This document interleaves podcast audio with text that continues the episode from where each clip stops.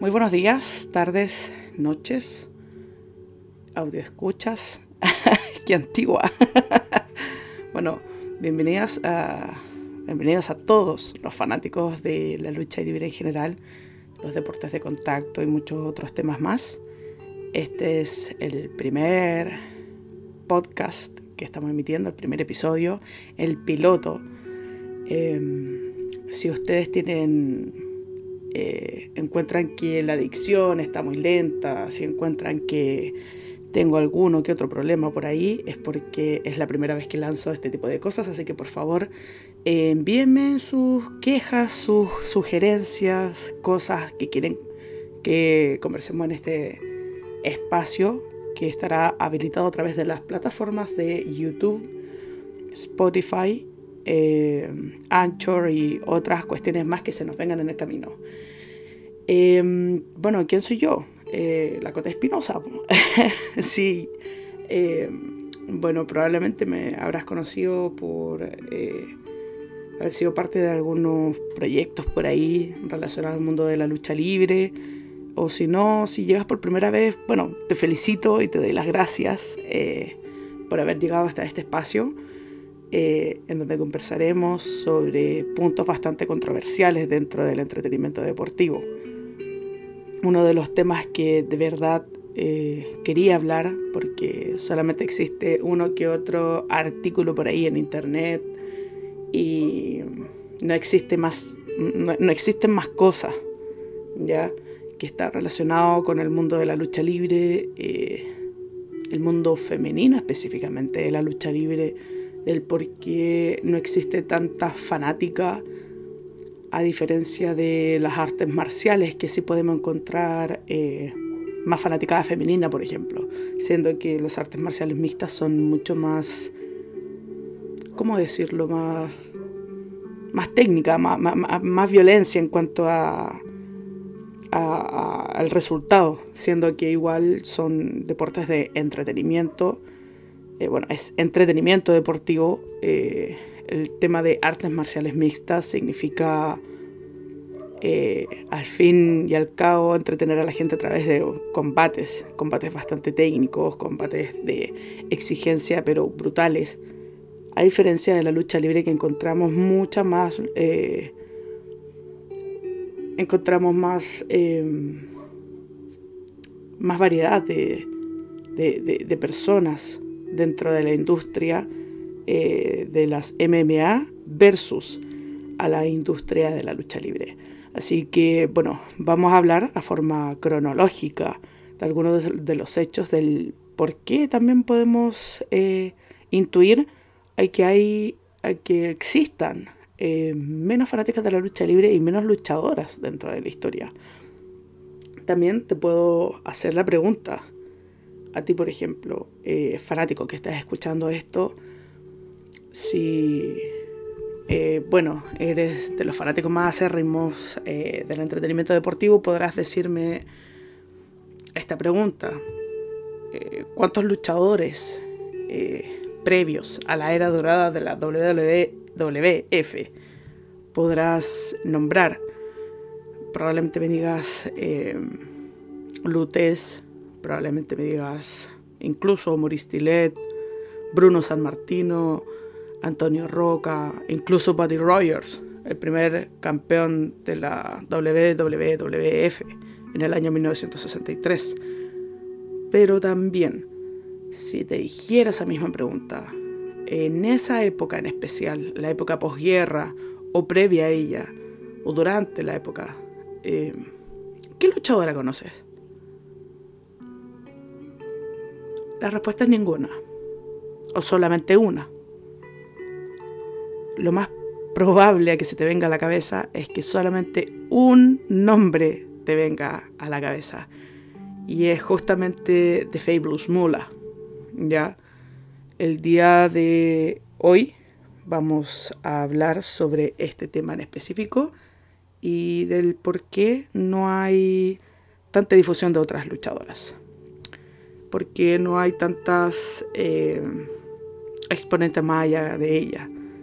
Así que te dejo a continuación, después de esta larga introducción de casi 5 minutos, eh, este, el piloto de Mujeres y Lucha, eh, la nefasta Fabulous Mula.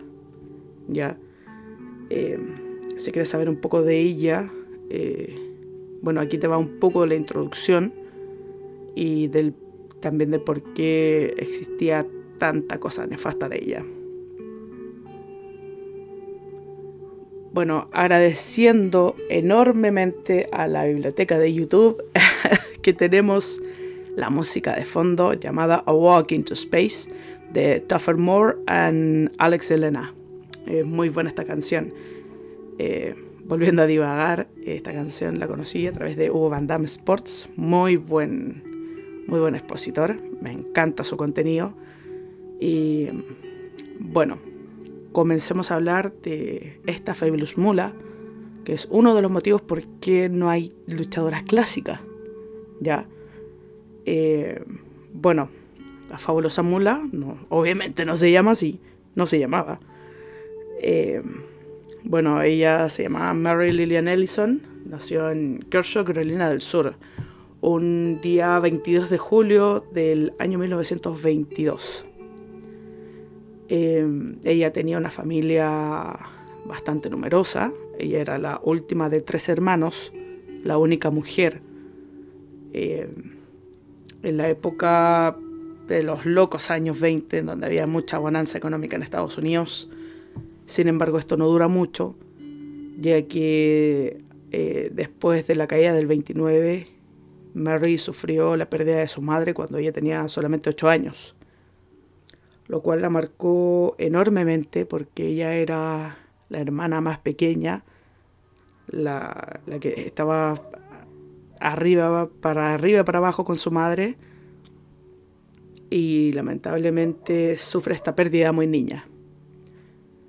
Recordemos también en la época de los años 30 que en muchos países ni siquiera las mujeres podían votar. Por tanto, la mujer, la única expectativa de las mujeres en ese tiempo era casarse y tener cuánto hijo tuviera por ahí. Eh, pensemos un poco en el contexto histórico en el que estábamos hablando. Bueno, Mary, eh, a raíz de, la pérdida de su madre, la cantidad de hijos que tenían también, de hermanos, eh, se puso a trabajar ya a los 10 años en una fábrica de algodón, que era por parte de su prima. Por tanto, ella comienza simplemente a trabajar en ello mientras iba a la escuela primaria, luego secundaria, egresa a los 14 años, eh, ahí en, en, una escuela por ahí en high school. Y bueno, eh, lamentablemente tenía estos indicios de depresión bastante severa, por tanto su padre... Eh, para tratar de animarla, para decirle, no, mujer, hace la hace las cosas, le invita a, a ver un espectáculo de lucha libre. Este espectáculo de lucha libre era lo que nosotros actualmente conocemos como la National Wrestling Alliance, la NWA. Ahí Mary, eh, bastante joven, se enamora profundamente del deporte de entretenimiento. Y es ahí en donde comienza este camino de amor y odio, más de odio, eh, por parte de las personas que se toparon con Mula. Bueno, eh, volviendo al tema, eh, Mula, bueno, Mary, empieza a seguir a una luchadora bastante conocida en la época, quien era Mildred Barkey. Esta luchadora que era bastante fuerte, tenía un aspecto bastante monstruoso, si podemos verlo, bueno, monstruoso en el buen sentido de la palabra, ya tenía un, físico bien marcado, podríamos notar como una China, podríamos decirlo así, de los años 30, 40, los años de la, de la eh, inicios de la primera guerra, de la segunda guerra mundial, perdón. Eh, y comienza a seguirla, comienza a estar arriba, para abajo, por todos lados con ella y simplemente eh, quiere saber un poco más del entretenimiento deportivo, quiere autógrafos, quiere un montón de cosas. una fanática más del montón, pero bastante insistente, pues ella quiere seguir con el negocio. Y es así, y es ahí cuando Mildred eh, conversa a esta joven María, Mary, perdón, que quiere que su esposo, Bill Wolf, promotor de la división femenina de la NWA en ese tiempo, y también de la eh, luchador de la agrupación, podríamos decir, eh, organización bastante primitiva, eh, la toma como una de sus alumnas y bueno, en este tiempo ya Mary había egresado de high school, inmediatamente comencé a tener una relación con con una persona, la verdad es que no se sabe, eh, no se sabe mucho más allá, intenté averiguar, eh, pero Fabulous Mula se casó a los 14 años, eh, obviamente sin el permiso de su padre, se casó con una persona de 21 años, de 21 años, los dos eran bastante jóvenes, y bueno, el, matrimonio, cuando uno inicia las cosas bastante joven, lamentablemente ven que no tienen mucha química y simplemente se separan dos años después. Mary que era embarazada y tuvo una hija llamada María. Es en, esta, en este punto cuando Mary ya eh, no cumplía con las expectativas de ser la típica la típica mujer que tenía que llegar a satisfacer todas las necesidades de, de la casa, del hombre, de toda la, bueno, lo, que significaba ser mujer en ese tiempo, que comienza a tener problemas con su padre. Empiezan a tener varias peleas, eh, eh, roces, cosas, problemas, qué pasa con la hija y todo eso. Así que Mary decide irse, se va de su casa eh, y comienza esta etapa de su vida que ya decide irse simplemente y comienza esta carrera como luchadora profesional. Es en este punto en donde en verdad nace el Fabulous Mula, el momento en que ella decide convertir el mundo del entretenimiento deportivo, el mundo de la lucha libre profesional como su vida. Comienza a entrenar ya, eh, bueno, ya estaba entrenando ya, pero ahora comienza a entrenar como profesional de vida eh, bajo la tutela de Billy Wolf. Podemos eh, recalcar también que en esta época, en la Segunda Guerra Mundial, era muy común eh, ver que los promotores de lucha, bueno, esto era bastante primitivo, la, promoción de lucha libre era bastante básica, pero también bastante oscura, y Billy Wolf no era la excepción. Era un tipo que era conocido por ser bastante oscuro, por ser un tipo muy abusivo con sus luchadores, eh, que recibían una paga mísera. Recordemos que esto fue antes de, la era, la gran era dorada de los luchadores. Y bueno, es ahí eh, que Fabrus Mula comienza a entender que este mundo, el mundo de la lucha libre, es mucho más oscuro de lo que nosotros pensamos.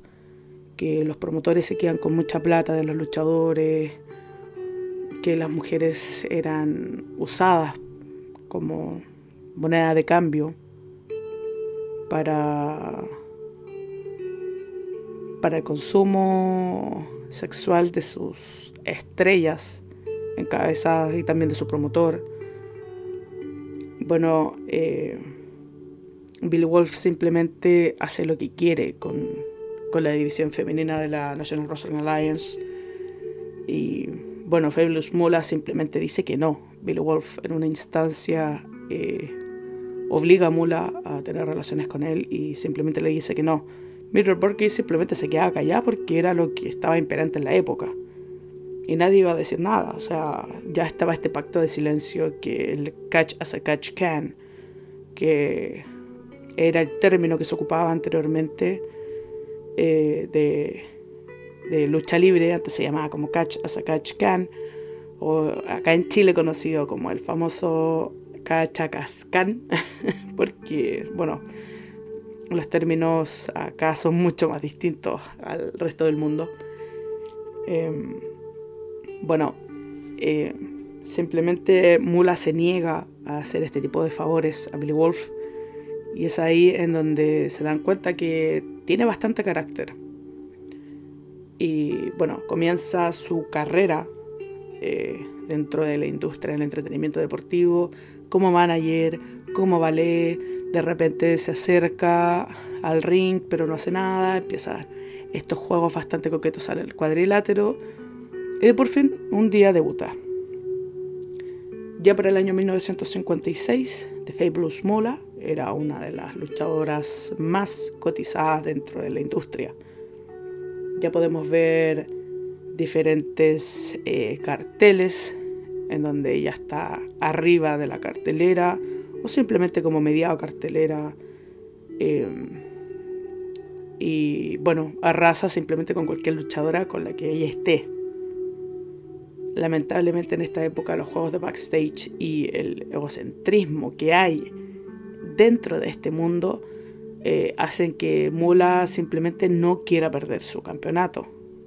Y no lo quiere perder ante ninguna de las luchadoras que esté por ahí dando vuelta. Recordemos que la lucha libre era un deporte muy, muy parecido al circo, en donde iban a exponer un espectáculo de lucha y después iban a otra ciudad, armaban estos, iban a diferentes gimnasios, coliseos, simplemente terminaba el espectáculo, desarmaban, iban a otro, a otro show. Ahora ya no es tan parecido a un circo, pero sí es muy parecido. Bueno, ahora el tema de la pandemia hizo que se redujera eso. Ahora son coliseos, estadios, pero antes eran espacios bastante reducidos. Y también se generaba esta magia de la lucha libre. La magia en la que todos pensaban, bueno, la gran mayoría pensaba que esto era real porque en verdad se veía bastante duro. La gente no sabía mucho cómo era el juego de los managers que hacían apuestas. Y bueno, es ahí en donde eh, comienza este reinado del terror de Fabulosa Mula. Que no fue uno, ni dos, ni tres, ni cinco años. Ya fueron 27. 27 los años. Este reinado terminó el año 1983. Imagínense la cantidad de luchadoras con las que tuvo que luchar Mula la cantidad de luchadoras que lamentablemente eh, quedaron en el olvido porque Mula simplemente no quería perder su campeonato mundial de la NWA, justamente, campeonato mundial femenino, no quería perderlo ante nadie y así comenzó esta historia de terror para muchas luchadoras. Ya con la fama de todo lo que ha estado ella consiguiendo eh, y el ser conocida dentro de la industria como una de las luchadoras más fuertes que ha existido, abre su escuela de lucha libre, ya en la década de los 50. Se llama la Girl Wrestling Enterprises, la GWE. Ahí tiene a muchas expositoras eh, que lamentablemente tuvieron que lidiar con mula debido a que ella hizo una escuela bajo lo que ella aprendió. Y lamentablemente lo que ella aprendió de aquel degenerado Billy Wolf, que quería que todas sus luchadoras hicieran, le hicieran favores tanto a él o como a los luchadores con los que estaban ahí en ese tiempo o, o en el camino, por decirlo así. Eh, ella hace exactamente lo mismo y, e incluso es mucho más dura. Billy Wolf era un luchador y por tanto eh, hacía... Eh, no, no, figuró mucho dentro de la escena de la industria de la lucha libre. ¿Para qué estamos con cosas? No figuró mucho. No sale mucho eh, dentro de la historia. Salen una que otra foto. Nada más. Pero Fabulous Mola sí hizo mucho y bastante daño. Muchas de las cosas que se hablan, se hablan de orgías eh, lésbicas, eh, Cosa que, bueno, da, lo mismo, pero el problema es, es principalmente en el consentimiento. En el consentimiento de, de sus luchadoras, de sus estudiantes. Obligaba a estas chicas a someterse, a sodomizarse a, estas orgías lésbicas. Eh, de repente Mula por ahí eh, mirando lo que estaban haciendo estas chicas, eh, prostituyendo a, las luchadoras, jóvenes estudiantes. Recordemos que en la época se entrenaba desde muy joven, bueno, desde ahora ya se entrena muy joven para poder llegar a un nivel bien competitivo hacía este tipo de eh, atrocidades. También llevaba a luchadores que necesitaban eh, satisfacer sus necesidades eh, más carnales con estas jóvenes promesas de la lucha libre.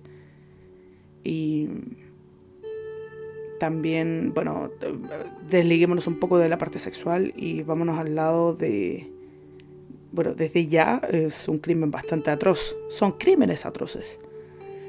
Y bueno, después de, aparte de eso, aparte de todo ese tipo de, vejaciones bastante despreciables por parte de Mula, también hacía que las chicas eh, tenían que pagar. ¿Ya? O sea, tú pagas por un servicio de que quieres ser luchadora, pagas por la mensualidad la mensualidad tampoco era barata porque era Fabulous Mula. Es como si Seth Rollins en la época abriera... Eh, bueno, Seth Rollins ya tiene una escuela de lucha, pero si... Bueno, Stone Cold abriera una escuela de lucha en, en el año 98, 99, 2001. Y bueno, tenías que pagar una buena cantidad de plata. Y además tenías que recibir esto. Además, eh, eh, eh, bueno, como si fuera poco, el, tema de, la prostitución que ni siquiera te daba la paga, sino que la paga la recibía mula. Ya, una, verdadera trata de blancas. Así es considerado. Dave Meltzer, el reconocido, eh, reconocido periodista y el famoso tío Meltzer que le da la estrella, 6 estrellas, 7 estrellas a cualquier cosa que sea Japón, y Rick Flair, por supuesto, em, dice que Fabulous Mula no era tan mala. Oye, bueno, Meltzer es una persona bastante controversial, pero todo lo que hizo Mula fue horrible. Eh, no se tiene que replicar jamás. Em, bueno, Aquí hay muchos eh, testimonios, no solamente de la historia que hablan de Mula, sino que también hablan de todo lo que hay detrás de ella.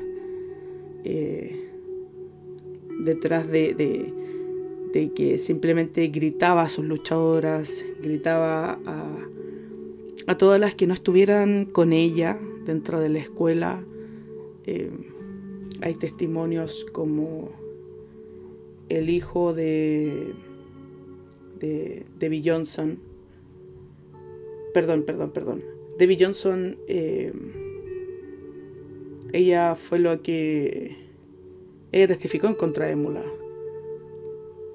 Pero hay otras luchadoras que simplemente no pudo decir, no pudieron decir nada, simplemente por miedo, porque Mula era una persona de mucha influencia en el mundo del entretenimiento deportivo. Ya.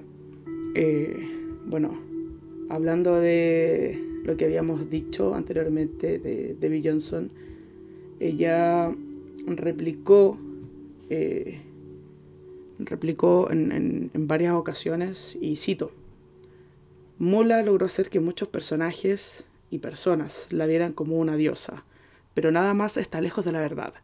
Ella era una perra, así de sencillo. Fue una de las peores personas que he conocido.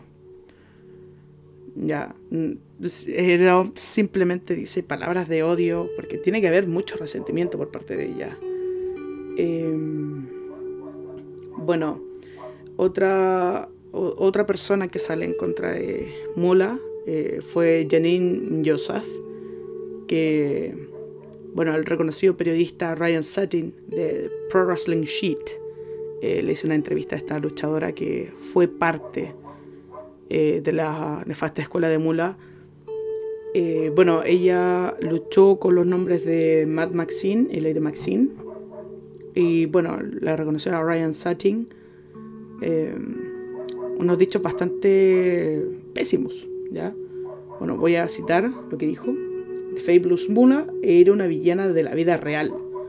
Muchas mujeres pagaron para estudiar en su escuela y luego irse de gira. Arriesgaron su vida y sus cuerpos en sus combates y ella les pagó con los peores abusos posibles.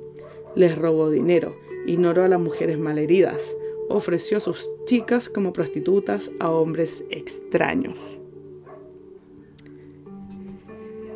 Dentro de las palabras que hemos dicho son solamente palabras de odio a la fabulosa mula. Eh, bueno, aquí dice otras cosas ya. Eh, bueno, eh, Matt Maxine dice, y cito, fue lo suficientemente inteligente para alejarme lo más que pude de ella y comenzar mi carrera independiente en Tampa, Florida, como parte de Championship Wrestling of Florida Luna Bashon. Si ustedes se recordarán, eh, Luna, eh, la que estaba por lo general con, con Goldust en la época de la actitud, o que, era bastante tosca el, aspecto, pero eh, estaba bien, estaba bien en su personaje. Luna Bashon fue su, también fue estudiante de, de Mula. Peggy Flower y yo nos fuimos juntas algo que espero haya dejado una fuerte marca en su confianza o al menos su billetera. Mm, ya, o sea, ya está, eh, estamos hablando ya de cosas bastante... Eh, el tema del ego, jugando con el tema del ego de ella. También dice, eh, la lucha profesional no es políticamente correcta. Se trata de generar reacciones. Y tú no puedes generar más reacciones que mencionando un combate de Februs Mola. Quizá ella sea la última de su clase. Hablando de este tema del manejo del control, el manejo de que las luchadoras tenían que estar sodomizadas ante ella y que ninguna de ellas podría resaltar mejor que ella. Por tanto, ella la entrenaba con cosas bastante básicas en el ring, una que otra llave y nada más, porque nadie podía brillar más que ella. Ella era simplemente la estrella del show. Ya. Eh, eso también es una de las cosas más, eh, más tristes de, de las luchadoras porque son... Eh, mira, imagínate, estamos en el año 2021 y te digo a ti, hombre, mujer, que quieres seguir el camino de la lucha libre, muchos de ustedes con los sueños rotos, probablemente alguna que otra enfermedad, que no puedan seguir el deporte en entretenimiento que tanto les gusta o que vivan en una zona en donde no haya profesionalismo del mundo de la lucha libre. Y ustedes dicen, quiero ser luchador, quiero ser luchadora. Miren primero la cara de sus familiares y digan, díganme qué es lo primero que, se les dicen. No, simplemente no, no puedes vivir de la lucha libre, no puedes vivir de ello. Si eres mujer en Latinoamérica, y dices que quieres ser luchadora, todavía existe ese estigma. Ese estigma de que, ah, que esta tipa es lesbiana, que esta tipa, no sé, que está mal de la cabeza, que está loca, que no sé, un montón de cosas. Imagínense lo que significaba decir en la época de los 50, mamá, papá, o abuelos, o hermanos, quiero ser luchadora. Significaba pelearse con su familia, significaba alejarse debido a que la época de la posguerra estaba basada simplemente de que la mujer tenía que quedarse callada, mantener a su esposo, mantener a su familia.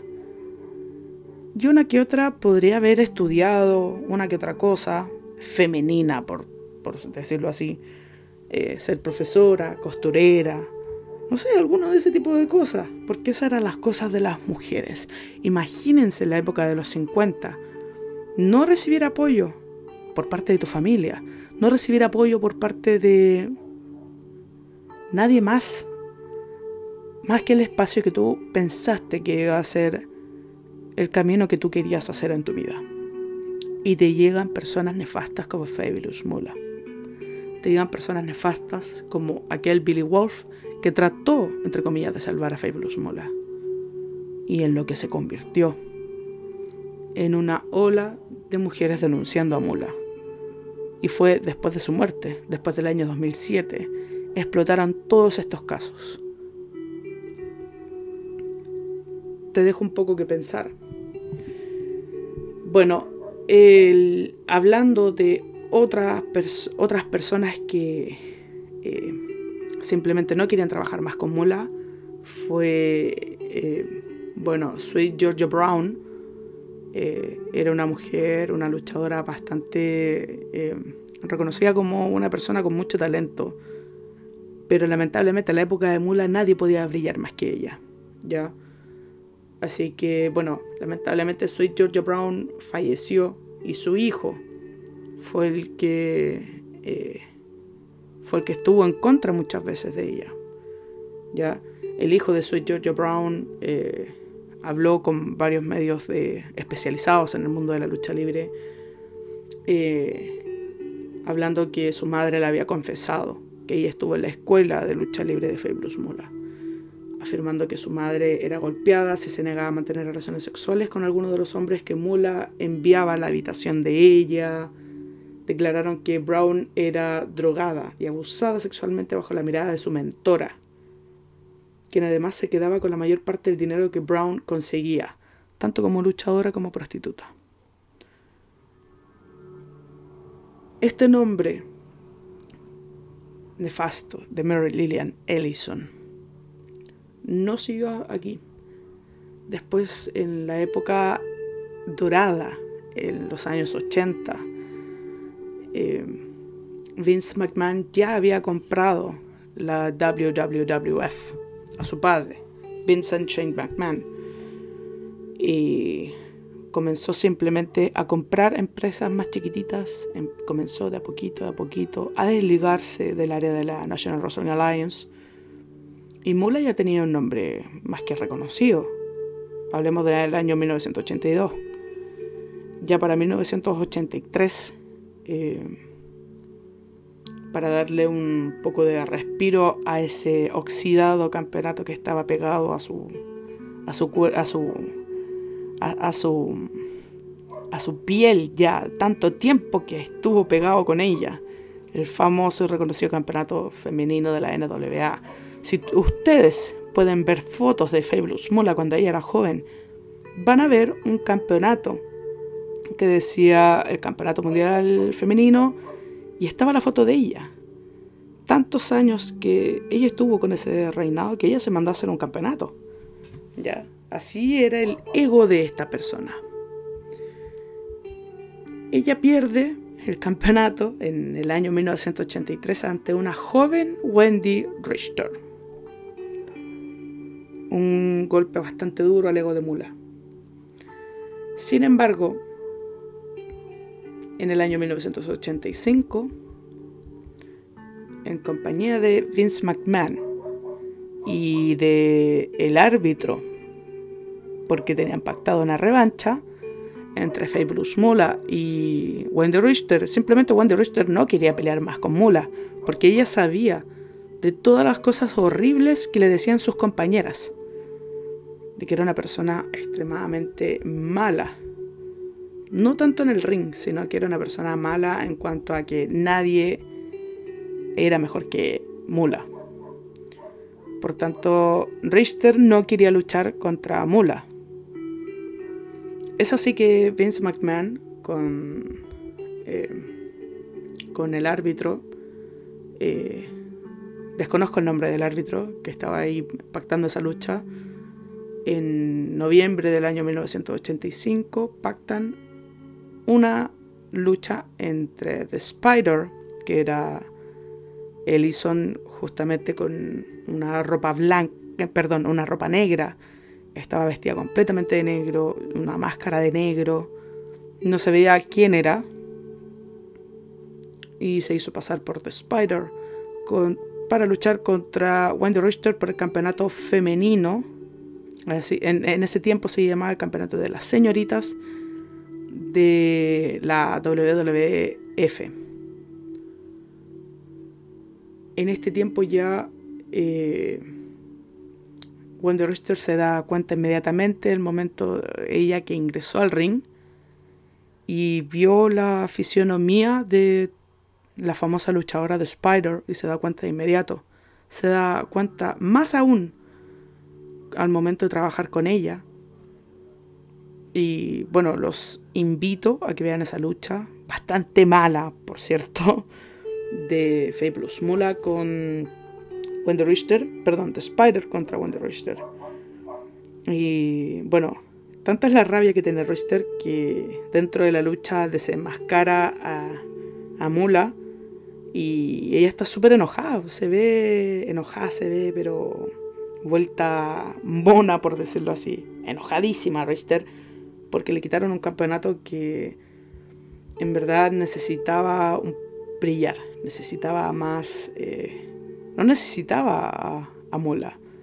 Pero McMahon, en una época bastante joven, estábamos recién naciendo, en la época de los 80, están recién surgiendo personajes como Hulk Hogan, eh, que él ya tenía la popularidad de haber aparecido en, Rocky. Eh, también este, este famoso evento eh, de la primavera del año 1985 llamado WrestleMania, que tenía Mr. T, tenía Cindy Lauper, que tenía muchas otras luchadoras más, luchadores reconocidos. Bueno, Cindy Lauper también había aparecido con Capitán Lou Albano, que para descanse, en el video, uno de los videos más famosos de la historia de MTV, que es eh, And the girls that wanna have fun. Las chicas solo quieren divertirse. Y lamentablemente con Mula nadie se divirtió. Esta es probablemente la primera traición eh, por parte de Vince McMahon hacia un luchador. La segunda, como todos conocemos, es la traición de Montreal del año 1997. No quiero adentrarme más porque hay 3.000, 4.000, 5.000 videos relacionados a ello. Y todos con opiniones distintas. Pero de esto no hay mucho. No hay mucho de la primera gran traición, o la traición original, que fue esta, que despojaron el campeonato de Wendy Richter para dárselo a una persona que ya estaba entrando en edad avanzada, que ya estaba entrando en una época en donde ya se hablaba en backstage de que era una mala persona. Pero McMahon la quería porque tenía mayor nombre, era de mayor reconocimiento. Bueno, como todo en la vida, eh, empieza ya la decadencia de Mula. Empieza ya eh, esto, este tiempo en el que ya no quiere, simplemente quiere aparecer esporádicamente, o simplemente como ballet, o ya no haciendo nada más en la industria de la lucha libre. Y es así como pierde el campeonato y comienza a desaparecer de a poco. De a poco, de a poco.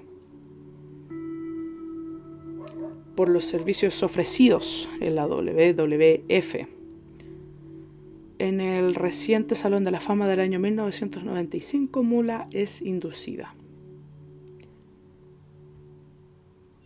En donde muchos de sus estudiantes, muchas de sus... Eh, de las personas que estuvieron involucradas con Mula no podían creer que una persona tan nefasta estuviera limpiando el negocio. Bueno, podemos ver también que la época del 95 fue una época bastante mala para la WWF. Uno de los peores años. Y si me dices a mí, fue notoriamente uno de los peores años de la industria, de la federación. No hay mucho contenido, eh, personajes horribles. Estábamos en una época de transición entre la época dorada, el escándalo de los esteroides por parte de Vince McMahon y pasando a una época de la New Generation que en verdad fue súper mala gracias al de arriba, gracias a Dios. Podíamos contar con Bret Hart, con Shawn Michaels y Razor Ramón, porque el resto hubieran sido cosas bastante malas. Y obviamente el Undertaker, porque de ahí no hay más, no hay absolutamente nada más. Bueno, ocupan a Mula una vez más, a este caballito de batallas, bastante veterano ya,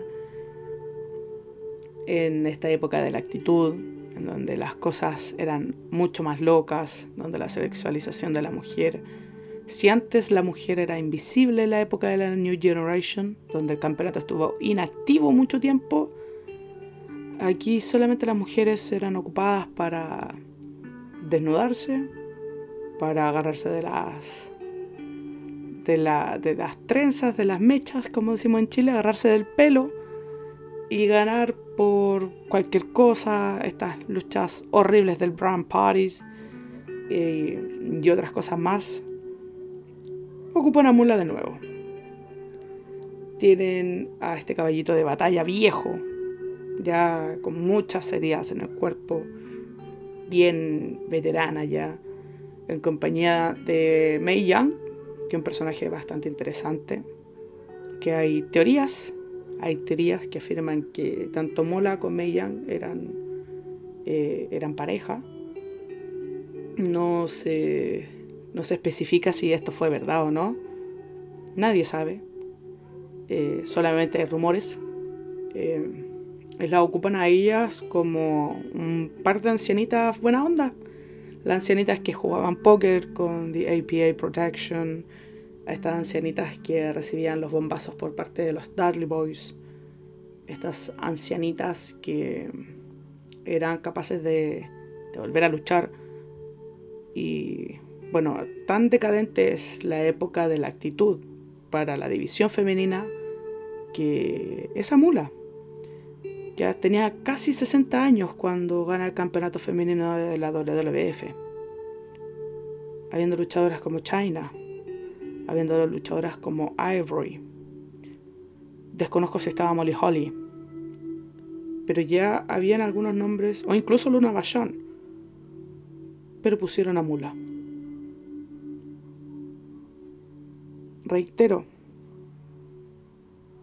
¿cuál era la necesidad de ponerla a ella?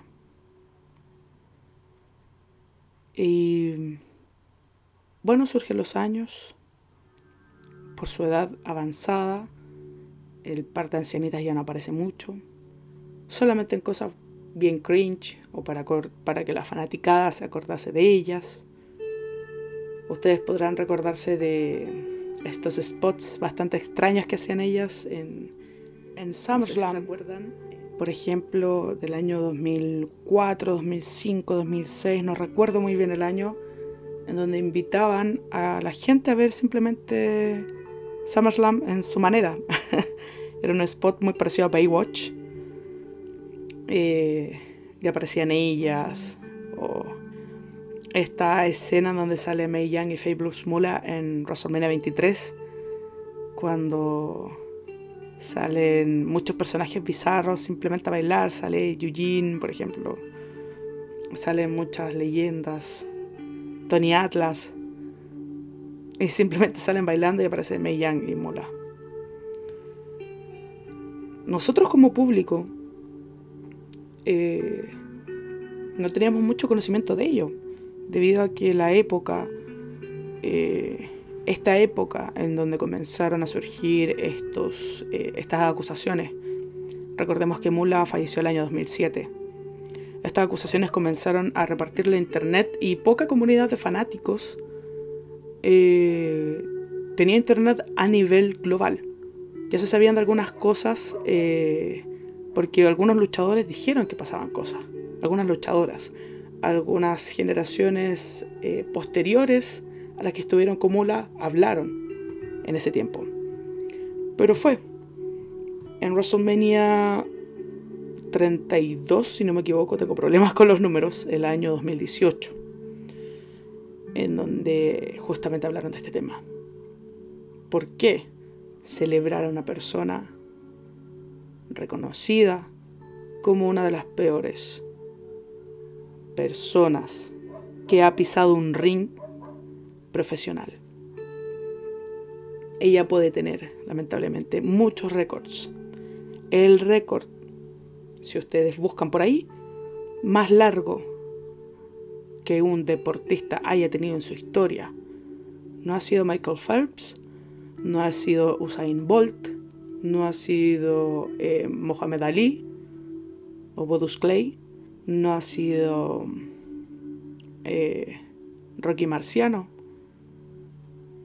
ni Tyson, Schwarzenegger en el mundo del culturismo. No ha sido ninguno de ellos. Ni Messi, ni Ronaldinho, ni ninguno otro luchador que, o, deportista que a ustedes se les vaya a la cabeza. Ni al fallecido el reconocido judoka Koga, que en paz descanse, falleció esta semana recientemente. No es ninguno de ellos. Ningún ningún otro técnico ni creador de sistemas de defensa ha tenido uno de los reinados más largos en la industria del deporte, como Fabulous Mola lo hizo, con 27 años. Y me pregunto, y les hago la pregunta a ustedes, audiencia, probablemente sea uno o dos, pero bueno, están ahí y yo por, los quiero mucho, los quiero bastante. Les hago esta pregunta para finalizar, porque ha sido mucho para conversar en esta serie de videos. Ya vamos terminando ya. Posteriormente viene otro episodio, pero este es el, el episodio piloto de Mujeres y Lucha. Tenemos esta pregunta para la reflexión, para ustedes. Hombre, mujer, trans, la persona que esté mirando esto.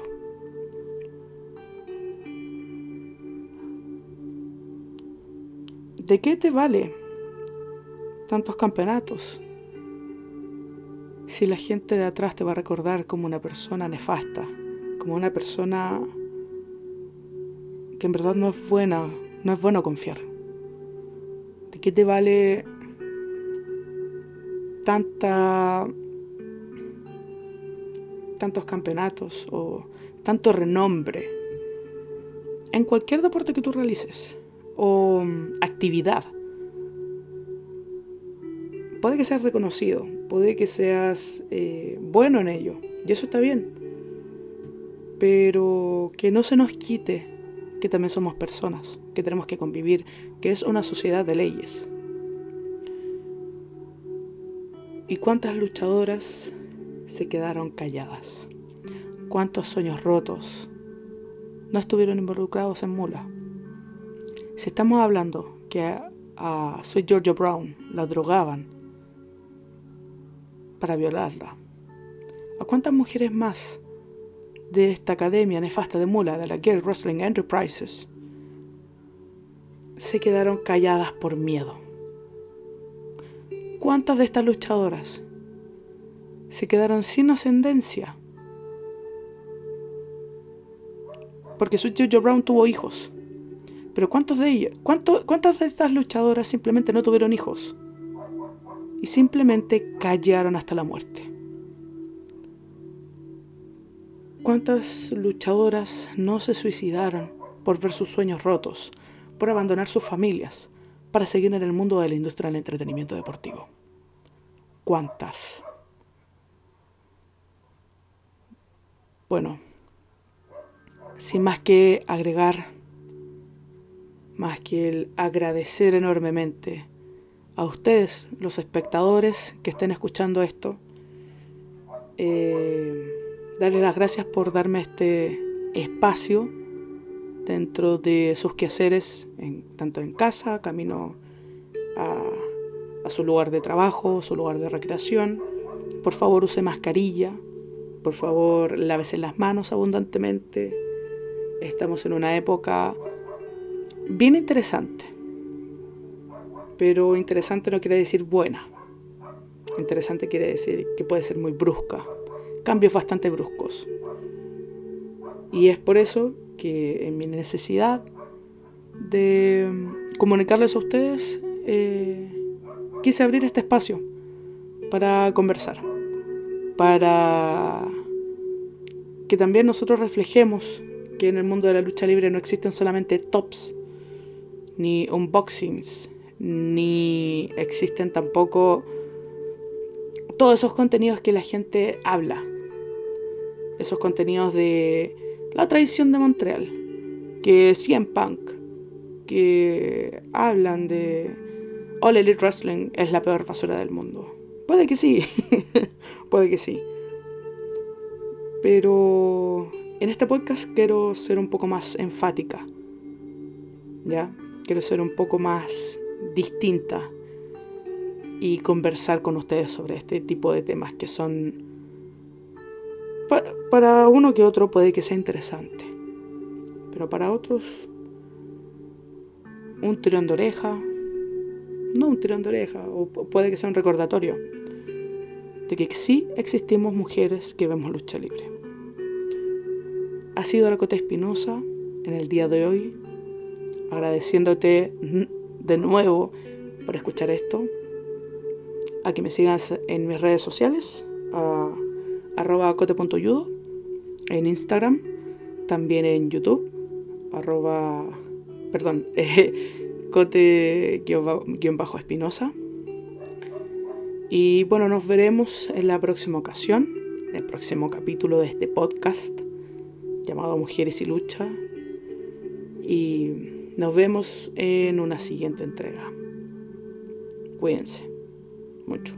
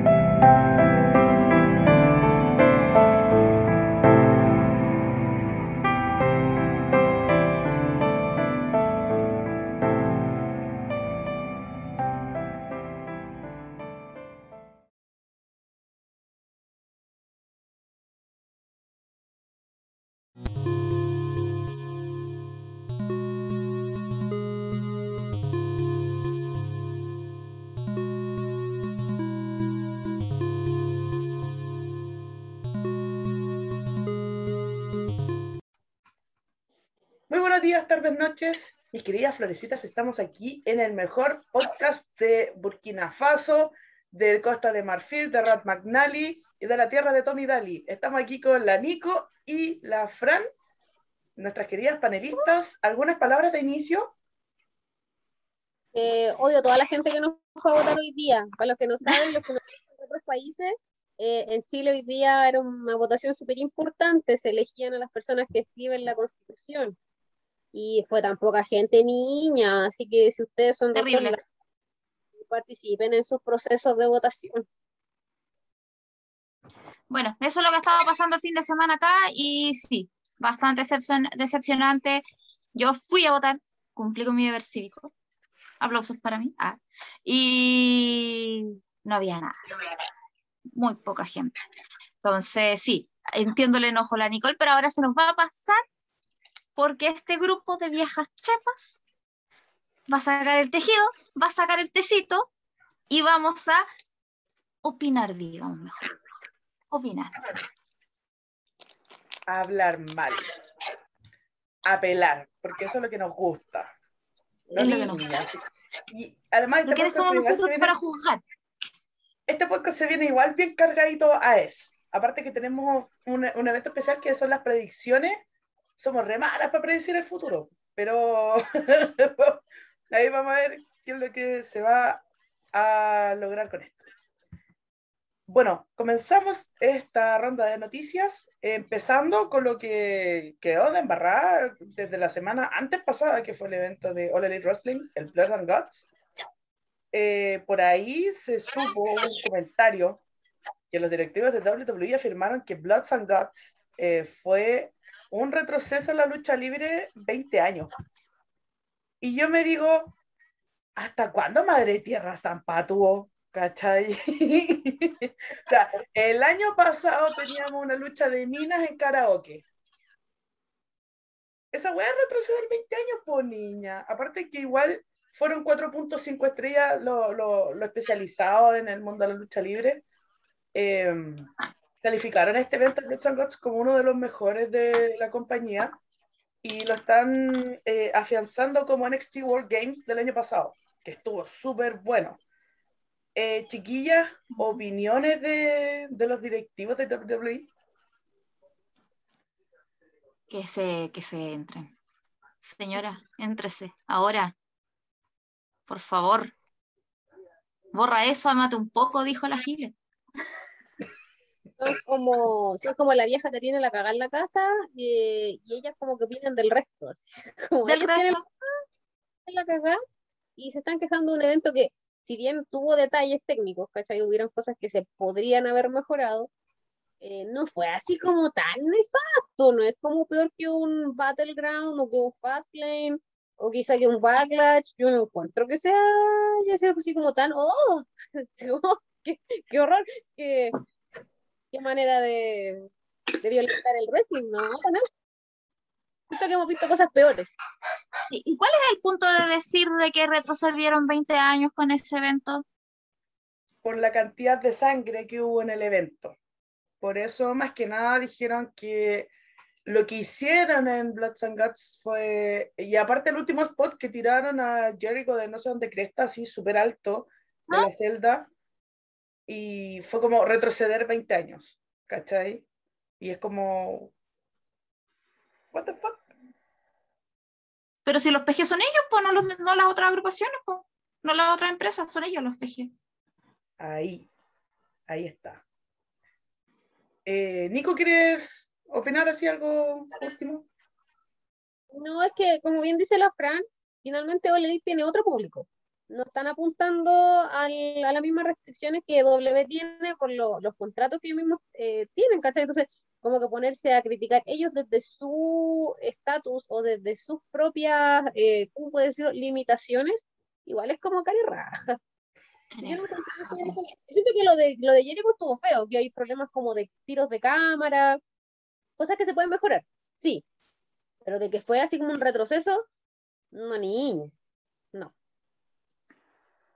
¿Hasta cuándo, Madre Tierra? ¿Cuándo, Madre Tierra? Pasamos a otra noticia. Tenemos a TNA. Eh, publicaron un video, los de Impact Wrestling, eh, para Slammiversary en julio. Se vio a Mickey James y a Samoa Joe en ese video. ¿Les genera hype este Slammiversary de este año? ¿O así como que, ay no, niña, prefiero ver, no sé, po, Amores de Mercado, cualquier otra comedia que esté en YouTube. Bueno, siempre vamos a preferir ver Amores de Mercado, para que estamos con cosas.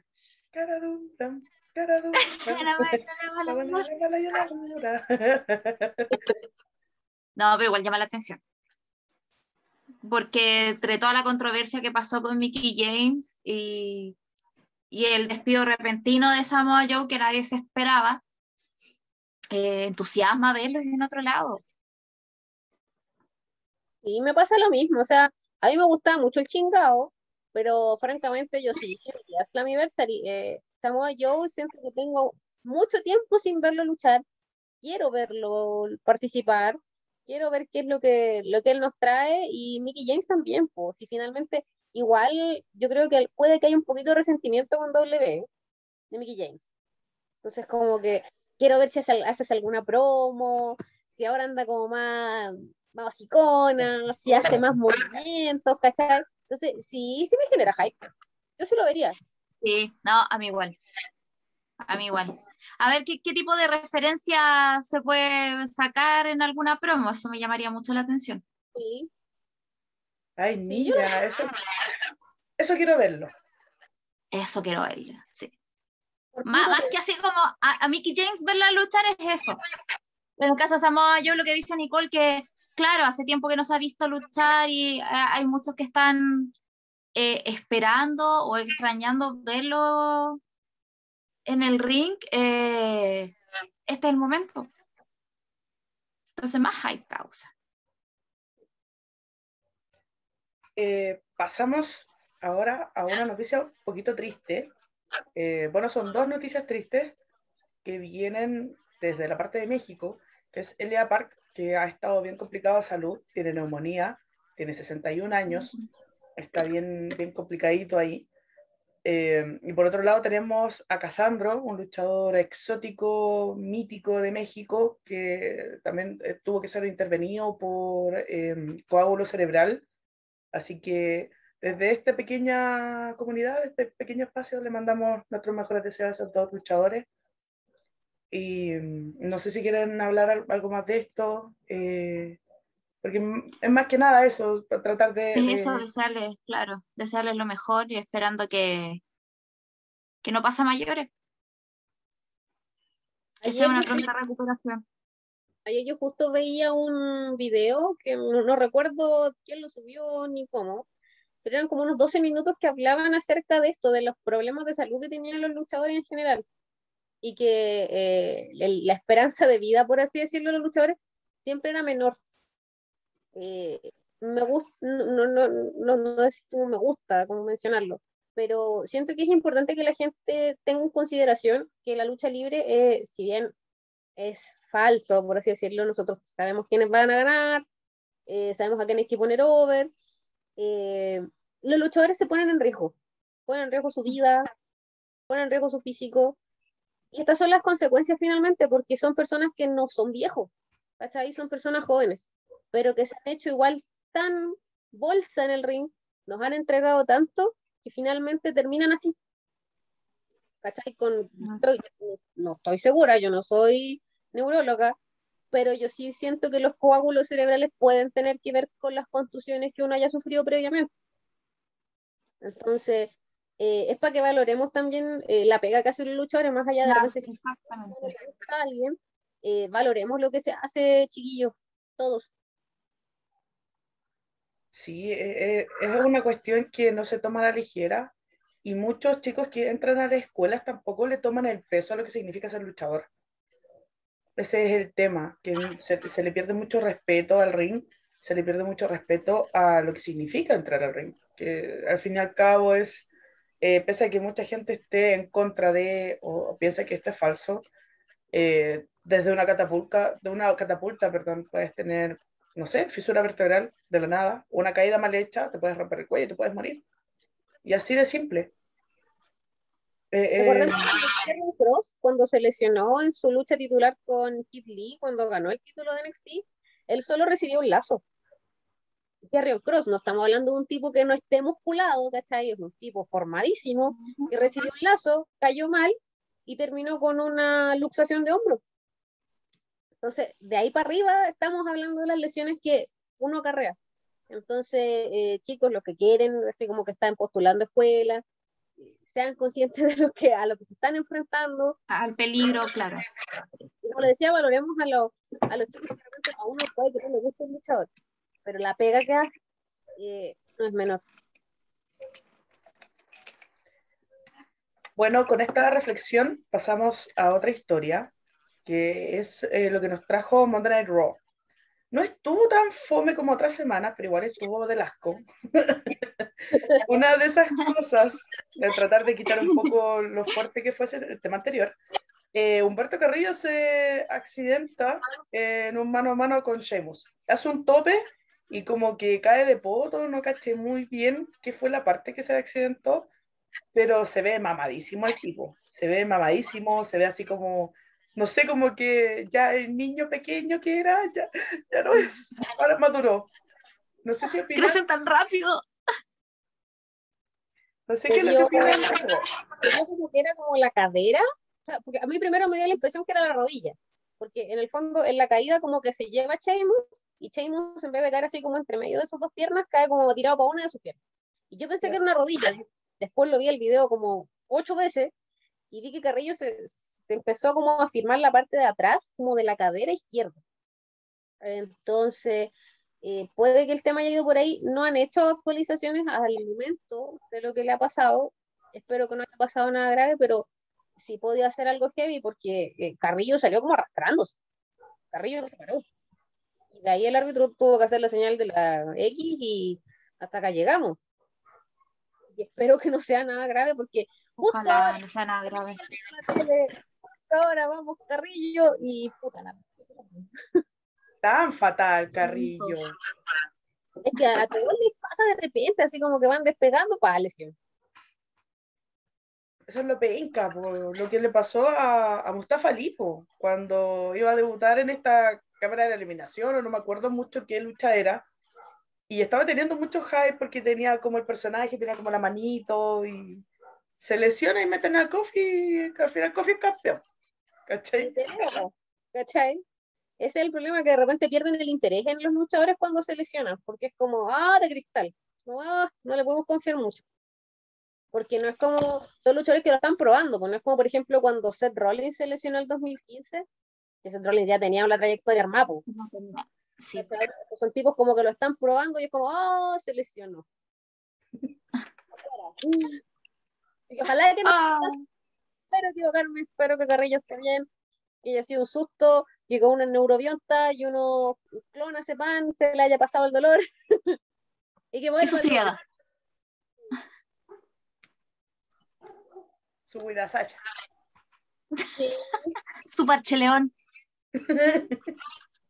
sufriera de la wea, que, que tire para arriba nomás, niña. Que tiene para arriba nomás. Eso. Tuvo su guion 3. Sí, Tres. Oye, es preocupante que no sepamos todo ese tipo de, de remedios. Tengo 31, así que yo A eso voy tan, tan mal, tan cagada. hace dos semanas que me puse la neurobionta. Y estoy tomando artidol para la rodilla. Así que Y yo comí antiácido. Sí, yo, yo tengo asumida mi edad, yo no me mando haciendo la, la lola ni la guaya chica, ¿no? Yo estoy De la asumida. joven de espíritu, ¿no? Yo no tengo mi que tengo que tomar mi vitamina. Si me destapo, me no. su colágeno pa- para la su W40. Articulaciones.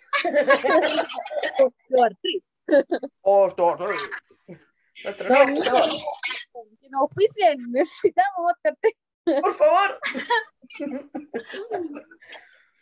Bueno, pasamos a otra noticia, a lo que es el universo de NXT. Para esta próxima semana, bueno, para estos días, se confirmó una fatal contra esquina por el campeonato de los Estados Unidos, si no tengo bien o mal entendido. Eh, ¿qué opinan de esto? Yo creo que NXT como que está un poco picado, pero me encanta esto, me encanta esto, porque al fin y al cabo a nosotros nos enamora que estén picados. Porque Sí. cosas más polémicas salen, luchas más entretenidas salen, y a mí esto me encanta que se destruyan, me encanta. Sí, so- se hacen buenas propuestas, se hace, tiene que ser una, un buen guion nomás y, y que empiece a subir en NXT. O sea, que hayan como carreras así, más peleado que elecciones de Estados Unidos. ¿no? Sí, porque bajo esta semana el rating de NXT volvió a los 600 mil. Así que van a tener que buscarse alguna estrategia para volver a Una tirar la estrategia buena. Dijeron que iba a estar Ted DiBiase Ted DiBiase. esta semana. Yo creo que podría patinarse al Cameron Grimes, porque igual el loco es medio fome, que entonces podrían hacer por ahí un enganche. Un enganche ahí atractivo. El rating volvió a bajar. Antes le echábamos la culpa al Elite, pero ahora están solos por niña, que él le está quitando los puntos los Simpsons. El Comedy Central. Es como decir, sí, puede ser gran valor, gran valor, grande software. Lo amo. Dicen las malas lenguas también que puede volver el campeonato del millón de dólares. Igual sería entretenido. O más títulos, niña. Más títulos.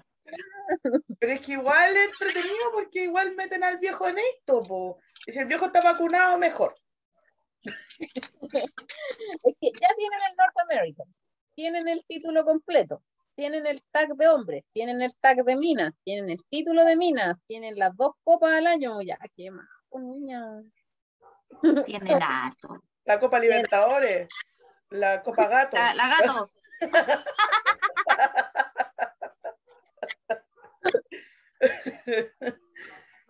¿qué más? Po, presidente de curso, rey feo. ¿Qué más? No, yo, yo, yo al menos estoy contraria a, la- a lo que dice la Cote yo no quiero más títulos allá. Siento que con lo que están también, ojalá que le dieran otro, otro papel al caballero, como te decía, un, como manager de Cameron Grimes, así como que él es su, su millonario padrino, algo así podría ser. Pero más títulos, ay no, ¿qué van a hacer? ¿A quiénes van a, poner? Mejor historia y mejores luchas. NXT tiene mucho talento llamativo. Tienen que sacarle provecho a eso.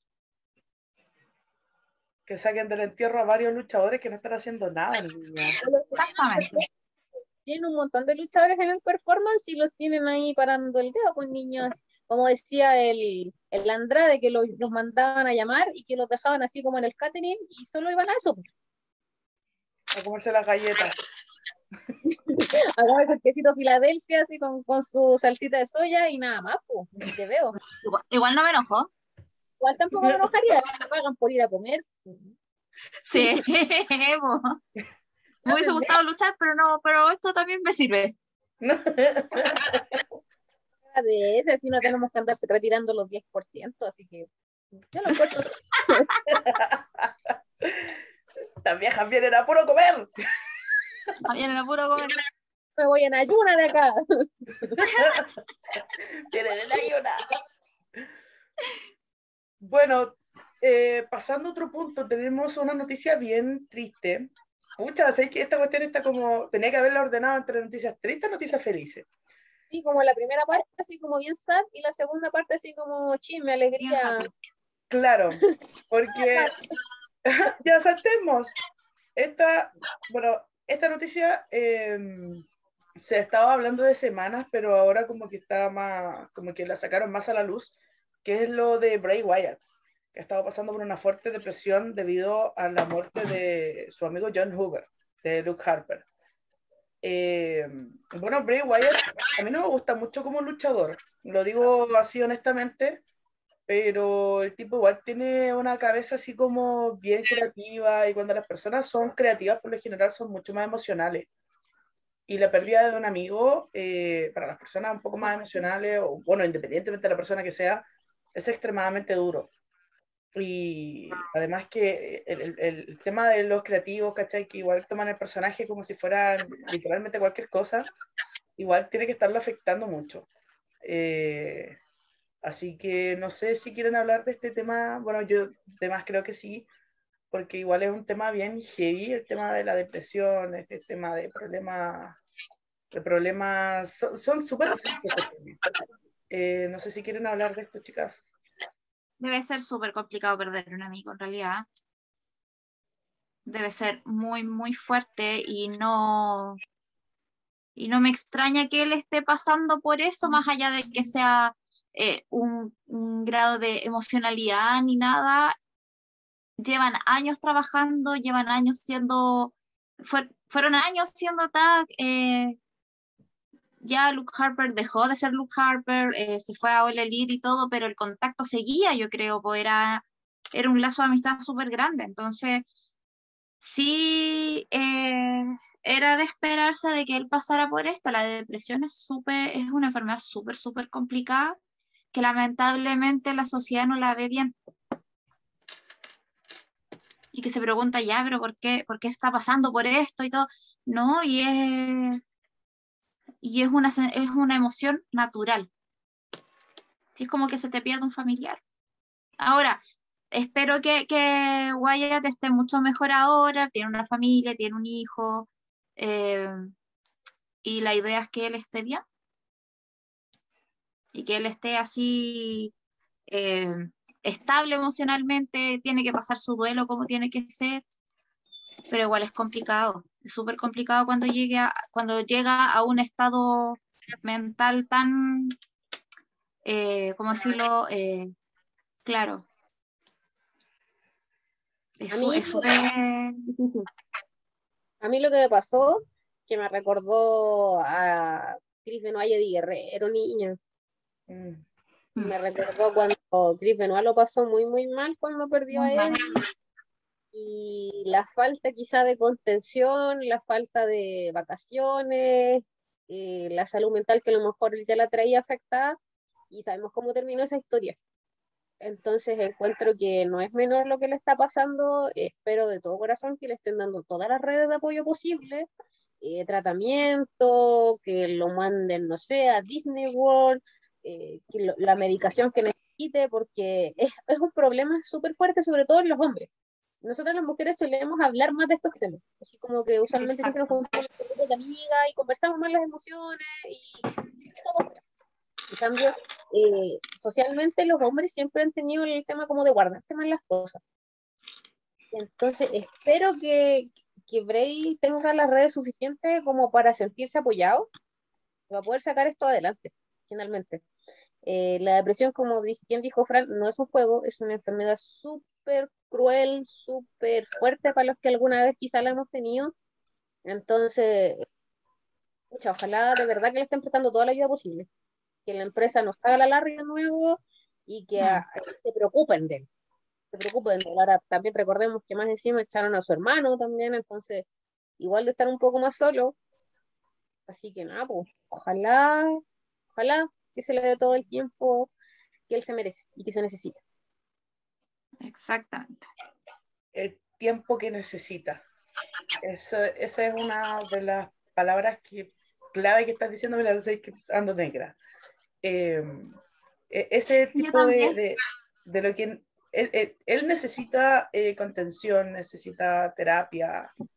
Eh, justamente lo que decía es único, el tema de que los hombres por lo general no hablan de sus sentimientos con los demás, sino que hablan de puras tonteras, a veces hablan de la pelota, o sea, hablan de, no sé, pues, de cualquier cosa como para tratarte, entre comillas, sentirse hombre, una cosa así. Eh, porque la misma sociedad también te dice, no, pues que, no sé, pues llorar es de niña, ¿cachai? que los insta a ser un poco más superficiales con los temas que tratan y no tan, oye, ¿cómo estáis? Como terminaste con tu pareja, ¿cómo estáis?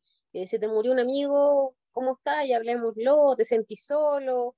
Eh, entonces, eh, obviamente no son todos los hombres, puede que algún hombre no esté escuchando y que se sienta así como que diga, oiga, pero yo no sé decir. pero nosotros hablamos así como de la generalidad y al menos en nuestra sociedad, en nuestro rango etario, los hombres hablan muy poco. Muy poco. Así que ojalá, ojalá que y ahora tenga buenas redes de apoyo, si finalmente son las redes de apoyo las que te sacan del, del hoyo. Porque uno así como solo es difícil. No, es casi imposible. Es, es casi imposible. Porque eh, la depresión es una enfermedad que al fin y al cabo te encierra. Te encierra y te quedas completamente solo y después pasa a un punto que pasa una depresión más severa y llega a un punto de padecer depresión endógena y es ahí en donde la gente comete suicidio. Y eh, la idea es tratar de que no lleguen a ese punto, la idea es tratar simplemente de erradicar la depresión. Hay, también hay muchas vueltas, hay mucha gente que como que pasa por etapas de depresión, con la que intentan salir y después recaen, porque es una sensación igual súper fea. Es una cosa bien complicada y espero que WWE en este tema, en esto, en verdad se ponga las pilas, porque no es solamente llegar a hacer una política de bienestar, que entre comillas, eh, simplemente, pucha, ya bloquean a X luchador, no sé, pues 30 días, después 60 días, después 90, por la política de bienestar y después simplemente ya, chao, nos vimos, sino que es también a que puedan apoyar estas redes de apoyo, la que decía Nico, y no sé, pues si la gente que nos está escuchando se siente un poco eh, deprimida, este, este, tema del encierro también, eh, de buscar ayuda, conversen de sus sentimientos, porque si, si, no hablan de esto, al fin y al cabo, eh, se va a generar, se, generan eh, estos cuadros depresivos y es súper difícil salir. Tienen que pensar siempre de que no está mal y no te van a juzgar porque tú tienes pena o tienes alguna sensación de tristeza, porque eso es lo que pasa y por eso al final la gente no lo habla. lo busquen ayuda, eh, lo mejor que pueden hacer por ustedes mismos. Nadie les va a decir lo contrario. tampoco van a hacer el cacho de nadie, porque yo he escuchado gente que dice que no, no le gusta hablar sus temas porque siente que es un cacho. Y de ahí se guardan en ellos mismos. Y no, no es así.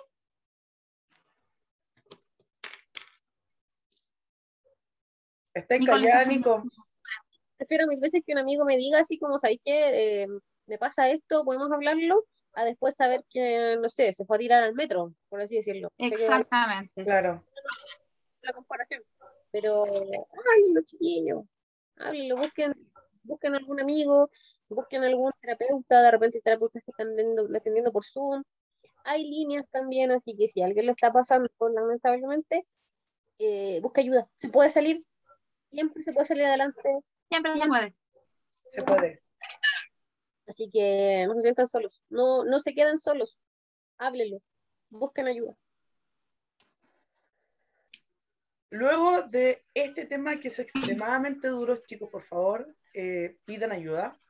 Estamos en otro tema que es bien controversial, pero esto es más, más como controversial, es como eh, duro, duro. ¿Para qué estamos con cosas? Duro, así a lo Carrion Cross. Eh, tenemos este caso de Matt Riddle, eh, la chica que lo incrimina eh, exigía la suma de 10 millones de dólares a modo de compensación por haberla metido en un vehículo sin su consentimiento y ahorcarla. Esto surgió más o menos en, en- bueno, la demanda se hizo en octubre del año pasado, pero esto estaba dando vueltas desde el, eh, desde el, el movimiento del Speaking Out. Y simplemente WWE eh, ha estado tratando de ayudar a Matt Riddle, no le ha sacado, de hecho lo tiene en, en tag con Randy Orton, o sea, lo tienen considerado para grandes cosas, eh, pero no se sabe qué es lo que va a pasar. Eh, la demanda todavía está, así que no sé qué es lo que opinan, chicas. Por un lado, encuentro, necesito quitarme esto del bofe, que lo, tengo lo, lo tengo, pero aquí lo tengo. Bótalo. Bótalo, bótalo. Patúa la huevona por 10 millones de dólares, no podí, por niña, huevona, no. Patúa la huevona, pero patúa. No sé, por último, no sé, por sus disculpas públicas, ¿cachai? O no sé, po. O sea, si querí hacer que el loco pague, por último, no sé, puedo exigir un poco de, no sé, pues que vaya a clase para tratar de, de como estas clases de manejo de ira, o, o- o que pague por, por, por ir a la, como estas cosas de, de como, no sé, pues cosas preventivas, cosas así, pero 10 millones de dólares. Conche tu madre, no podí ser zapato, a huevona, no, no podí, no podí. No, Chicas, ¿qué es lo que opinan? No, yo entiendo, entiendo lo, lo complicada estas situaciones porque es como lo que nos pasaba con el tema de Del Río y Paige. Eh, yo no sé a quién creerle, ¿cachai? Mientras nosotros no hayamos estado ahí, es súper difícil así como decir eh, el hombre es culpable o no. Entonces, ya como que por ahí las fonas siempre me han dado como, "Eh, porque no hay pruebas de por medio, ¿cachai? Es como la palabra de uno contra la palabra de otro. Exacto. Y el que esta chica esté pidiendo esa cantidad millonaria, así como, como para, dejar comprado su, va a pagar el CAE, la niña va a pagar la, va a cerrar la Cencosud, se va a comprar su departamento en Estación Central, en un gueto vertical, va a dejar arrendándose otro, y mucha plata, pues niña, y es como, no sé si, no sé si eso es lo que yo quisiera que pasara, si es que a mí yo tuve un episodio de eso, es como, no, no, no sé si eso es lo que pediría, ¿cachai? Siento que pediría a otras cosas, pero así como tanta plata, no sé, me da como desconfianza eso. Y aparte, Es ese es el problema, ese es el problema. Imagínate que, que el tema haya sido real, que este tipo realmente da lo mismo bajo las influencias de qué, pero que este tipo realmente haya hecho eso, el hecho de haber pedido esa cantidad de plata le pierde, pierde la credibilidad a esta niña. Sí, pues, La pierde completamente. Como no quiero que el gallo eh, así como que eh, vaya a clases pa- para evitar que esto le pase a otra niña. O Claro, También recordemos que Matt Riddle estaba casado y él aceptó este affair que tuvo con esta chica. Ujú. Esto- tam- también eso no es menor. Ah. Ella estaba Ah. metiendo en una relación, porque ella- ella- ellos tuvieron una relación, Riddle con esta chica. Entonces ella sabe, y sabiendo que Riddle estaba casado. Entonces ya como que ahí la chica me da como... No sé, niña, no sé si creerle Sí. tanto. No, no sé si jugar. está, está extraña. Sí, es que ves el tema, no debió haberle pedido ese- esa cantidad de. No debió haber pedido esa cantidad de plata. Se te da tu credibilidad al carajo. Sí, esa, esa es la verdad, pues entonces. No, mala jugada ahí. Lo hubiese creído. Ah, completamente, ojo cerrado. Yo le creo a todos los tufones. Pero. Pero ese es el tema, pues no debió. Y ahora este otro tipo igual tendría que, si lo hizo, tendría que hacer como su, su mea culpa. No sé si él habló en algún minuto del tema, hizo alguna mención o algo, pero debería. Y decir, no, no estuve bien, estábamos carreteando, estábamos locos, éramos, éramos una ferrante. Eh, él, aceptó, no, no él aceptó que estaba con la chica, pero él dice que él nunca la trató así, ni que haya pasado ese episodio. con Para él no pasó. Claro, pues, él, él reconoció, te va a decir, oye, sí, en verdad, mira, yo como que, oh, la horqué un poquito, le dije, oye, para la weá y vámonos al auto. Es difícil que a un hombre también te lo acepte. Pero, no sé, a mí me parece como toda rara la historia. Yo no me la voy a jugar por ni uno loco en esta ocasión. No, No, ninguno de los dos. yo siempre demócrata, demócrata cristiana, yo no me la voy a jugar por nadie. abstinencia. No, yo creo que este niño tampoco, el, eh, Matt Riddle, no creo que sea un tipo de. No, no, tampoco lo encuentro santo de mi devoción. No. O sea, si tú me decís, no, sabéis que le hizo tal cosa a tal niña, eh, da con el perfil. Mm, Sí, Claro. da con ese perfil. Entonces, no sé. No sé, no No le sé. queremos ninguno. Adiós. El, el chiste de bombofica, no sé, no sé, no sé.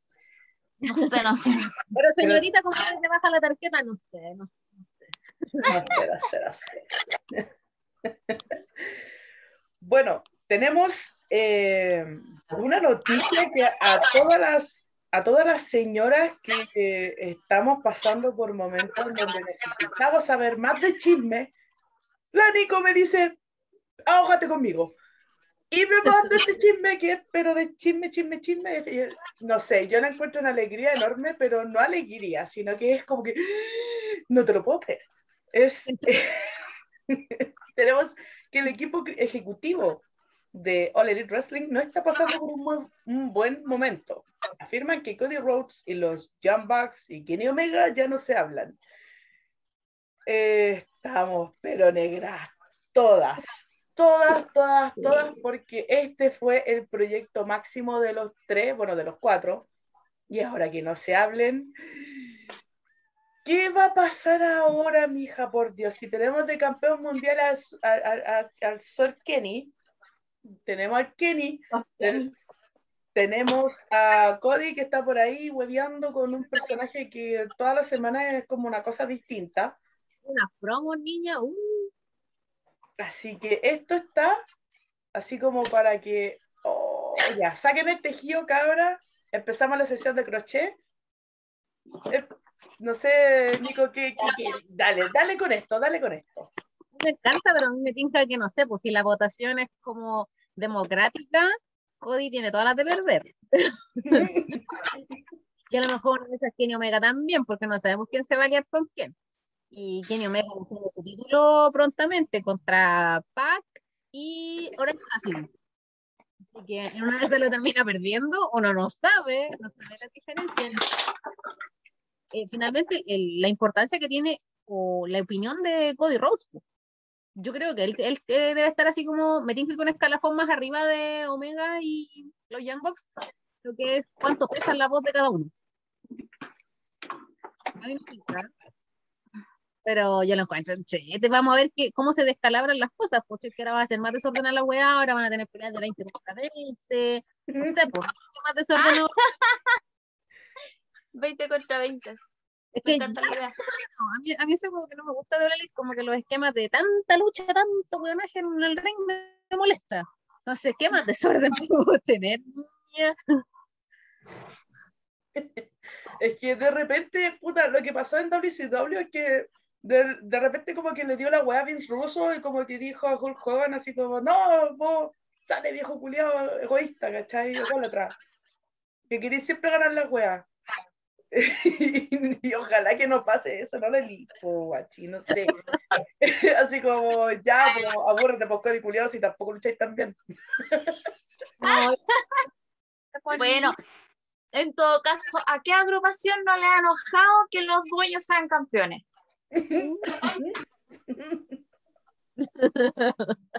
¿Eso pasa? No, mentira. ¿Cuándo?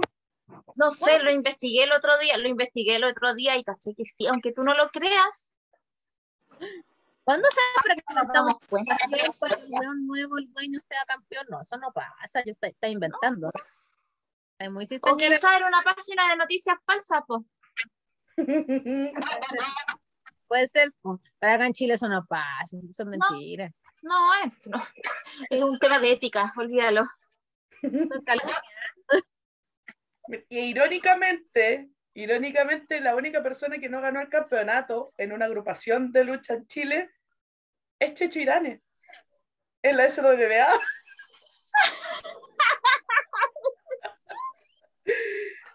dato curioso, dato curioso.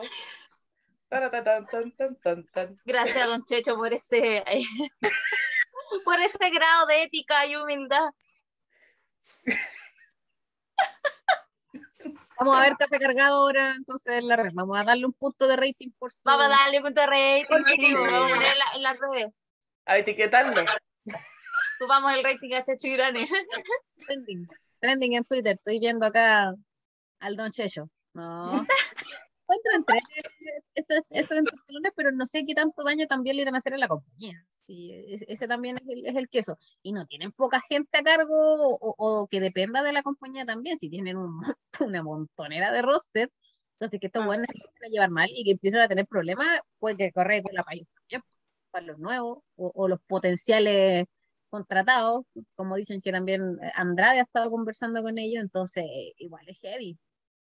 Igual es heavy. Sí, porque hayan ese, ese tipo de pleito, especialmente de la cabecilla del tema, eh, da como para no, como para sospechar así como, ¿esta será una buena empresa o es igual más de lo mismo? Y, no, ¿sabe qué? Mejor, mejor me voy a TNA nomás, gracias, gracias, pero no gracias. Que le vaya bien. Que bueno, si ganamos menos, no, no, nos están cotizando, pero no nos pagan seguro cesantía, no estamos contratados.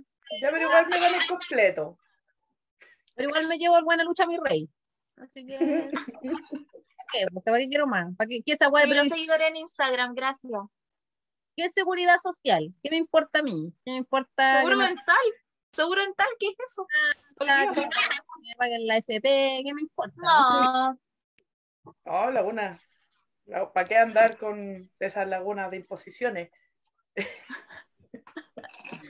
Escucha, volviendo al tema de la elite para terminar con esto, eh, igual asusta porque em, si pasa eso, ya, no sé, po, futuro eh, inversionista que quieran, no sé, po, pucha, la WWE tiene tap out, aquí podría tener, no sé, po, Adidas o cualquier otra empresa de ropa deportiva podría auspiciar o una, esta de, de juguetes, ¿cachai? Y ya como que con estos problemas es como que ya genera un poquito de ruido en eso. Así que ojalá que sea un, un, ¿cómo se llama? Un desliz. ¿Cómo se dice cuando están como los mm. países enojados? Así como un... Ay, se me olvida cuando los países como que tienen un, un conflicto, de repente se hablan tonteras y es como, ah, ya no te hablo más. Y después como que pasa el mes y es como, amiga. Ajá. Eso no es fácil. Amiga, tengo un de tomate y se me están pudriendo, tengo que mandártelo.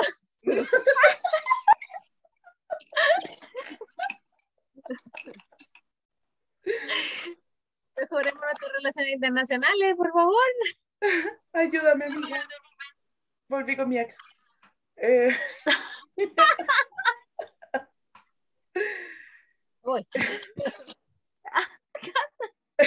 pasando, pasando a otro punto, eh, tenemos eh, este medio especializado, el Dirty Sheet, que afirmó que Peyton Royce no iba a ser parte de la ola de despidos de WWE post WrestleMania, pero le dio una pataleta porque sabía que no iba a ser parte de WrestleMania.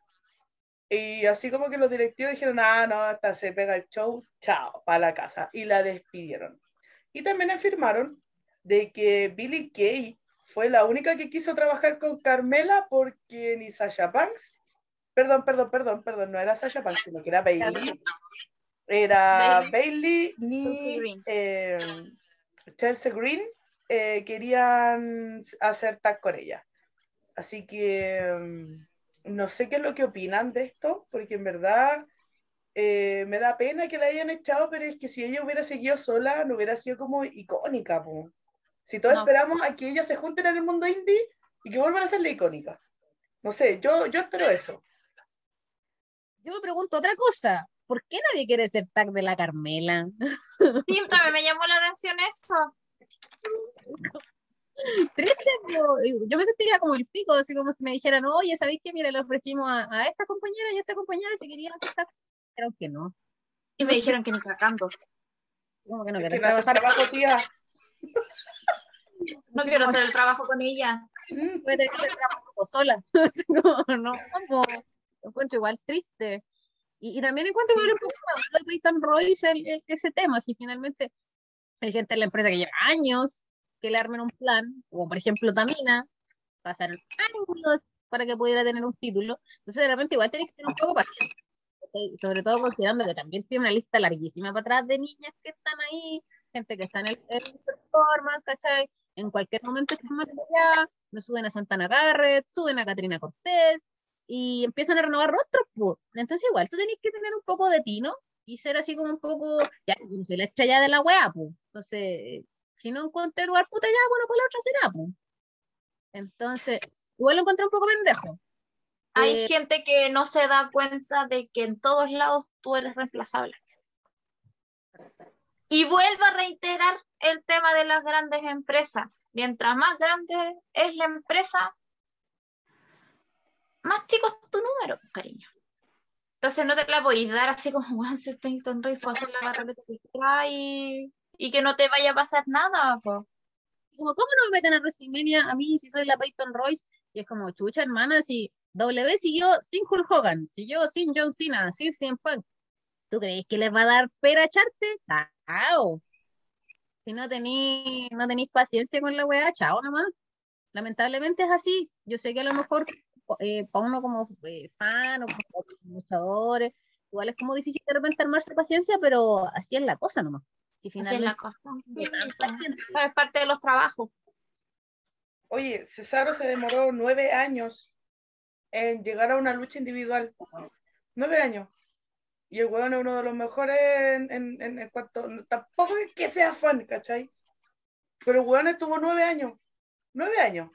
Tampoco que sea fan, ya, ya, pero ya, habla. Ya, pero me ya, oye, bueno, no, ya, chao. Me voy de este, me voy de este podcast, permiso, ya. me retiro. No, ya, ya. chao, chao. Silenciada, muteada. No, pero es como el caso que te ponía, pues la, la Tamina nunca estuvo años ahí sin título, ¿cachai? Y, y Violeta nunca hizo tao y hasta que lo logró. Pues. Si finalmente sí. tu tiempo puede llegar, pero tenéis que tener de repente cierta paciencia y tienes que mostrar tu espíritu de que ya, ok, ya, ser worker. Es eso, es el ser worker. Esta weá no es ninguno del centro de la tierra. Eh, esta cuestión funciona así, todos tenemos que remar por el mismo lado. Si de repente en WrestleMania no tenéis lugar, pucha, qué pena, sea, pensemos que Bailey no luchó en WrestleMania, entonces no es como tan descabellado que de repente no te metan. Charlotte Flair no luchó en WrestleMania, entonces tampoco es como hay que tomárselo tan a la personal, así como, ay, no me metieron, vamos a buscar un lugar. Por ahora está cesante. Haciendo. es la vida, pues. Y es como un consejo para todos, así como en cualquier parte, chicos. Eh, sí, lamentablemente el, el, sistema es así y ninguno de nosotros es indispensable en nada.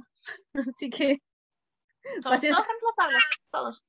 Universidad, paciencia en el colegio, porque así es la triste vida del adulto. Paciencia para no, hacer no vayan para allá, no vayan para allá. Paciencia para hacer la fila, paciencia para entrenar, paciencia para todo. paciencia, paciencia, paciencia. Eh, bueno, hablando de paciencia o no tanto. Bueno, no sé si no tiene nada que ver la weá, pero filo. Eh, ya, chao. Chao. Chao. Bueno, tenemos, eh, este que es como el main event de, de- de lo que estamos hablando de este podcast, porque después vienen las predicciones, eh, que fallece eh, Jerome Young, a.k.a. eh, New Jack.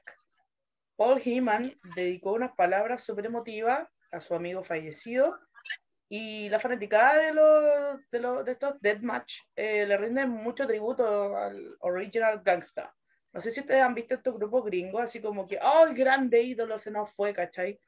Porque el tipo igual, pese a lo controversial, no sé si ustedes han visto el billón de Matt, eh, está el billón de Matt y está el Rick Dark Side of the Ring, que es el más nuevo, en el que hablan de New Jack, y, y es, eh, el tipo hizo, hizo lo que quiso en el ring, apuñaló gente, qué ordinario es mama, pero... pero el loco la hizo, ¿cachai? Al fin y al cabo lo hizo. Eh, escucha, a mí Arre- esto como- Ah, no, te escuché nada, po, niña. Arrastró luchadoras del pelo en el ring. Ah, no, esos son de otra gente. Me confundí con otro ordinario. ¡Ah!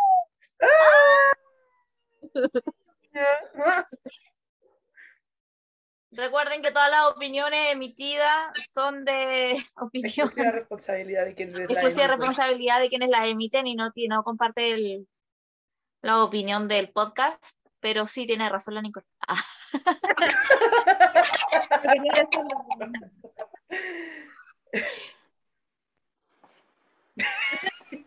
Ya, pues niña, hablen, po, de qué, qué les parece la muerte de este caballero. Tenía 58 años.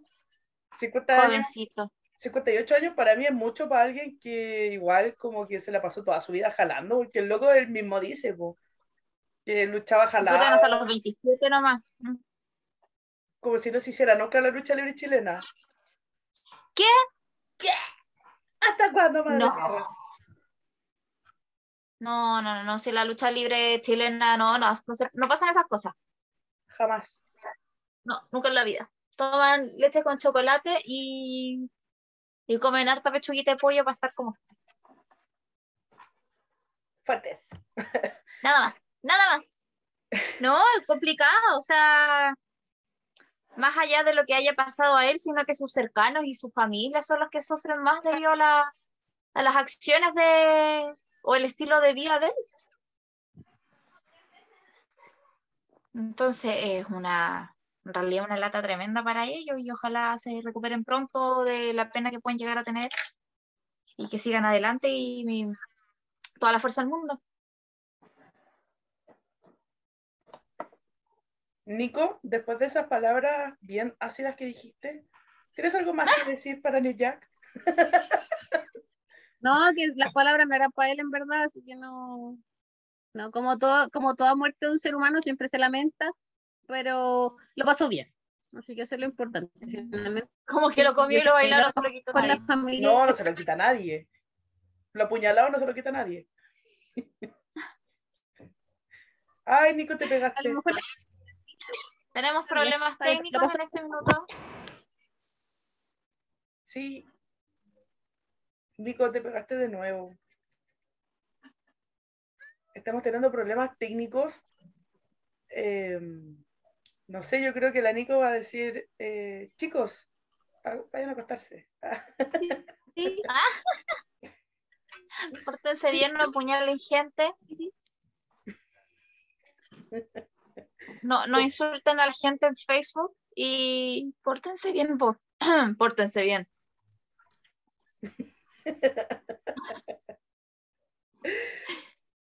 Bueno, eh, continuando con esto, mientras que la Nico pueda resolver su problema ahí con el, con las tecnologías, con, con los televisores, con las, ahí con, con el, con el internet.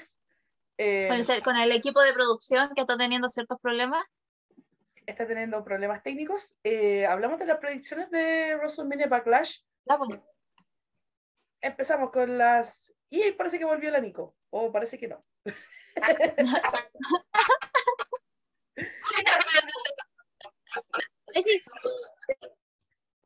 Eh, bueno, eh, comentamos eh, para las predicciones de WrestleMania Backlash. Ya. No carga su imagen, pero Nicole, ahora sí, ¿dónde está? Sí. Ahí está. aquí estás. mi wifi, niña. Uy, está tan malo. Hacemos un llamado, no, no, mentira, yo tengo Movistar, así que no puedo decir eso. A que no contraten Movistar. No, Eh, por mi zona siempre se va. Me acuerdo que para el primer Ay, pues niña, te pegaste de nuevo. Dije, escuché, recuerdo para el primer programa, y yo así, ¿qué pasó en el primer programa?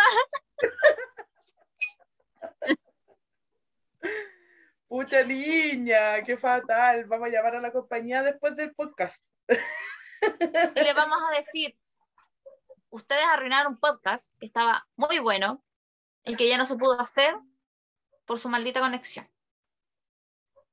No, pero yo las escucho bien. Las pantallas se ven congeladas, pero las escucho bien. Ya, entonces estamos listos para las predicciones de WrestleMania Backlash.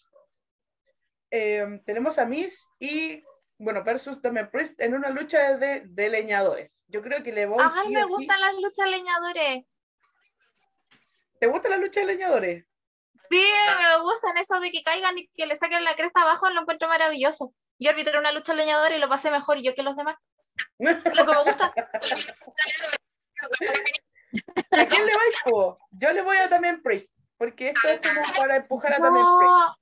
A modo de preferencia, Damian Priest, pero me da la sensación de que va a ganar Demis. Nico, Yo gano a Priest también. ya. Tres votos a Damian Priest, concejal. Eh, tenemos a los Misterios contra Bobby Roode, perdón, Bobby Roode y Dolph Ziggler por los campeonatos en parejas de SmackDown. Yo le voy a los Misterios porque sabéis que le han estado dando mucho push y la última derrota que tuvo en SmackDown fue horrenda la que tuvo Dolph Ziggler, así que le voy a los Misterios. Chicas, ¿a quiénes les van? Estoy pensando todavía. A mí me gustaría que ganara Dolph y Bobby Roode, pero yo sé que no va a pasar. Yo sé que van a ganar los misterios, lamentablemente a mí no me gustan. Sí, yo, los misterios. Los misterios. Pero no me gustan para nada, niña. Siento que el Dominic está dejado, así como 23 años. Y cuando Randy Orton entró a los 23 años era tremendo hombre, todo armado y toda la cuestión. Y el Dominic se ve tan flaco, tan así como, eh, vengo para acá, pero en verdad no me gusta la lucha, pero puta, soy el hijo de mi papá, entonces Mi papá me obligó. cuerpo de luchador, ¿cachai? No veo, y no lo veo así como que me haya mejorado en todo este tiempo, esa parte física. Y lucha es súper importante. Ellos trabajan en WWE, ¿cachai? No es como que trabajen para una hueá de 10 personas. Ellos eh, deberían lucir mejor. Y siento que a Dominic esa, esa, esa parte le falta mucho. Y no le veo interés, pues, ¿cachai? Si el tipo peleó en SummerSlam el año pasado contra Seth Rollins y él tiene el mismo cuerpo ahora. Como que se debe comer, no sé, en la mañana uno yogur con cereales, después un almuerzo cualquiera y en la noche un par de completos y te veo. Entonces, por eso no me gustan los misterios. Pero lo más probable es que ganen hoy. Me voy a enojar mucho. Sí, porque Randy Orton a los 23 era como que, ¡ay, niña! Del año 2003, ese tatuaje marino. ¡Ay, niña! ¡Ay, niña! Se lo la vieja. Ya tenemos, Soy tuya, soy tuya. está riendo pieza. Tenemos a Bianca Belair contra Bailey por el campeonato femenino de SmackDown. Le voy a Bianca. Bianca. Bianca, Bianca, Bianca, Bianca. Y gana Bianca. ¿Bianca? Sí, es muy pronto para que cambie de mano el título, así que gana Bianca. Que gane Bianca. Constituyente Distrito 4. Tenemos trabajo, trabajo. trabajo, trabajo. EST, EST, EST. EST, EST. Tenemos a esta triple amenaza de Rhea Ripley contra Asuka contra Charlotte Flair por el campeonato femenino de Raw. A mí, una parte que se me olvidó porque era chisme, pero del chisme del bueno, fue el, la puteada que se mandó Batista para decirle a los directivos del WWE déjense de huellar y andar a, a Ripley, va, perdona, a, a lloviar a Asuka, ¿cachai? Yo amo a Asuka, me encanta Asuka, pero la van a hacer lloviar, pues ellos saben el chisme. Sí, gana Charlotte, va a ganar Charlotte y la pobre Asuka ahí va a ir de nuevo. Alguien tiene que tomar la bala por el equipo. Igual esto pensábamos que iba a pasar con la triple amenaza de WrestleMania, en la que su- suponíamos todos que Daniel Bryan se iba a comer el pin. Y bueno, si bien se comió el pin también, también, eh, también se lo llevó Edge, así que es una cosa que no sabemos. Pero no, yo creo que gana Charlotte.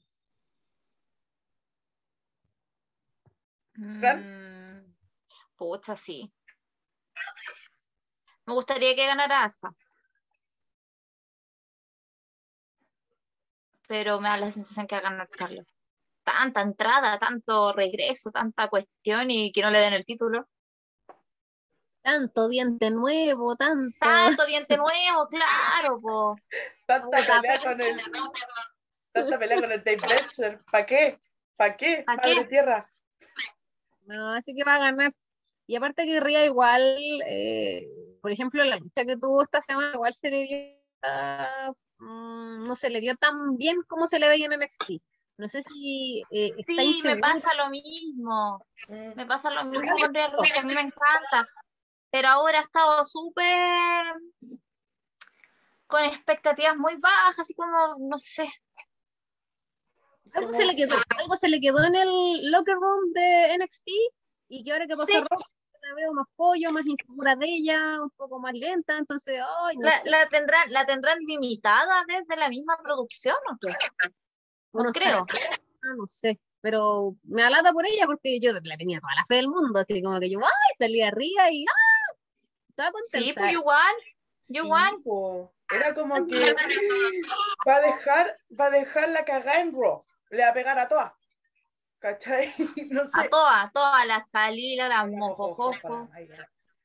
Eso es lo que pensaba, po, de que iba a El dejar la que le de que ay, ya iba a ser campeona la cuestión, pero el campeonato, el reinado que está teniendo, igual de lo poquito que lleva, eh, es como que. No, no, no es el campeonato más entretenido que nosotros hubiésemos visto. No, No es lo que esperábamos. No es lo que esperaba. no, yo le voy a la Charlotte, Va a ganar la Charlotte. la Sua Carlota. Tenemos tres votos para Sua Carlota. Tenemos Toda Carlota. concejala de Conchalí.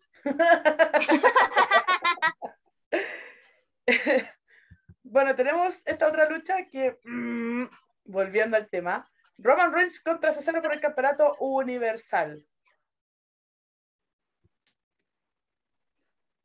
Cesaro va a ganar por descalificación. Alguien va a meterse y le va a sacar la chucha. Pero no a ganar el campeonato. No, No voy, va a, ga- va a ganar por descalificación.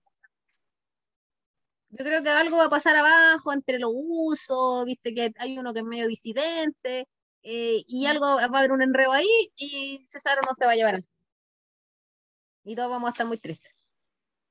Yo quiero que gane Cesaro. Igual, niña, pero, pero el perrote está en su máximo apogeo.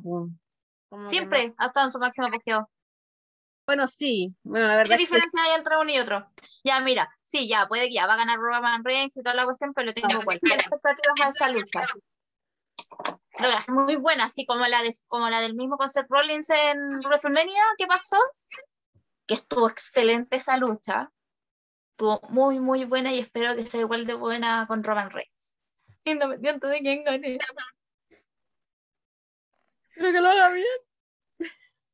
Va a ganar Roman Reigns, alcalde de Las Condes. Eh, le ganó a Gonzalo de la carrera, niña. Salió de la Universidad de los Andes. Quiero comercial de la católica. Es el que odio. Sí. Típico de texto. Vayan a texto. Voluntad de este verano, ¿qué te creí? Y por último tenemos la lucha de McIntyre contra Bobby Lashley contra el monstruo entre hombres Braun Strowman por el campeonato de WWE. Yo creo que retiene Bobby Lashley porque sí, bueno, yo creo que el loco le está poniendo duro, sigue teniendo cero micrófono, pero la pega que hace en VP se nota mucho. Me encuentro demasiado bueno lo que está haciendo ahí en VP y yo creo que le voy todavía a Bobby Lashley, algo va a pasar, va a quedar la cagada de McIntyre con, con este otro loco, con Strowman, y va a ganar Bobby Lashley, estoy segura. Mm, Sí, también creo lo mismo. También creo que son reinados que, que se están forjando bacán y no creo que cambie de mano algo aparte del título de Mujeres de Raw. Creo que se va, va a quedar todo igual. Aparte que Backlash, por excelencia, es como el, el evento... el Sí, siempre, en todo caso. después de WrestleMania es como... como que cero cariño, cero continuidad de historia, así que yo también creo que gana la Y Sí, después van a dar la vuelta o quizá irá de nuevo en contra el Strowman para el próximo evento, sabe Dios. Pero yo creo que va a salir el campeón. Otra vez. Otra vez. Sí, yo también creo lo mismo. No es el, el de mi preferencia. Si tú me preguntas, yo prefería que ganara. En realidad no me gusta ninguno de los tres, pero así como mi preferencia me gustaría que ganara eh, Drew McIntyre, pero sí, creo que Bobby Lashley va a ser el que va a salir campeón. Campeón. Campeón y próximo constituyente de la comuna de Ñuñoa. Como una de Ñuñoa. Bueno, con estas analogías que estamos hablando, porque bueno, la contingencia lo amerita del tema de elecciones en nuestro país, terminamos esta, este podcast. Esta, no sé si le ha sido de su agrado, a mí me encantó, lo pasé muy bien. Chicas, ¿algunas palabras cortitas de, para terminar con esto? Bueno, porque la Floria se quedó con Carter. Botox para todos, Botox para todos. para que soñar. Nada, pues que ojalá que puedan disfrutar todos el evento, eh, que hayan ojalá votado todos, que eh, lo que sea que pase este fin de semana sea lo mejor para el país. Y que si les molesta algún comentario, eh, también déjenlo, avísennos, déjenlo en la oficina de reclamos, sugerencias, informaciones. Así que eso, estamos abiertos a recibirles todo. Muchas gracias por ver. El libro sugerencia está en la caja de comentarios abajo en el en video. A la recursos humanos. A los recursos humanos. Y en los suplicantes ahí está, ahí está Peyton Royce llorando. por pegarse el show. Así que, chicas, eh, les doy gracias por estar aquí. Les doy gracias a ustedes también por estar acá. Así que nos veremos en una próxima ocasión. Recuerden que tenemos en, en nuestras redes de podcast y aquí en YouTube eh, Chismes y Lucha. Gracias. Nos vemos en una próxima ocasión.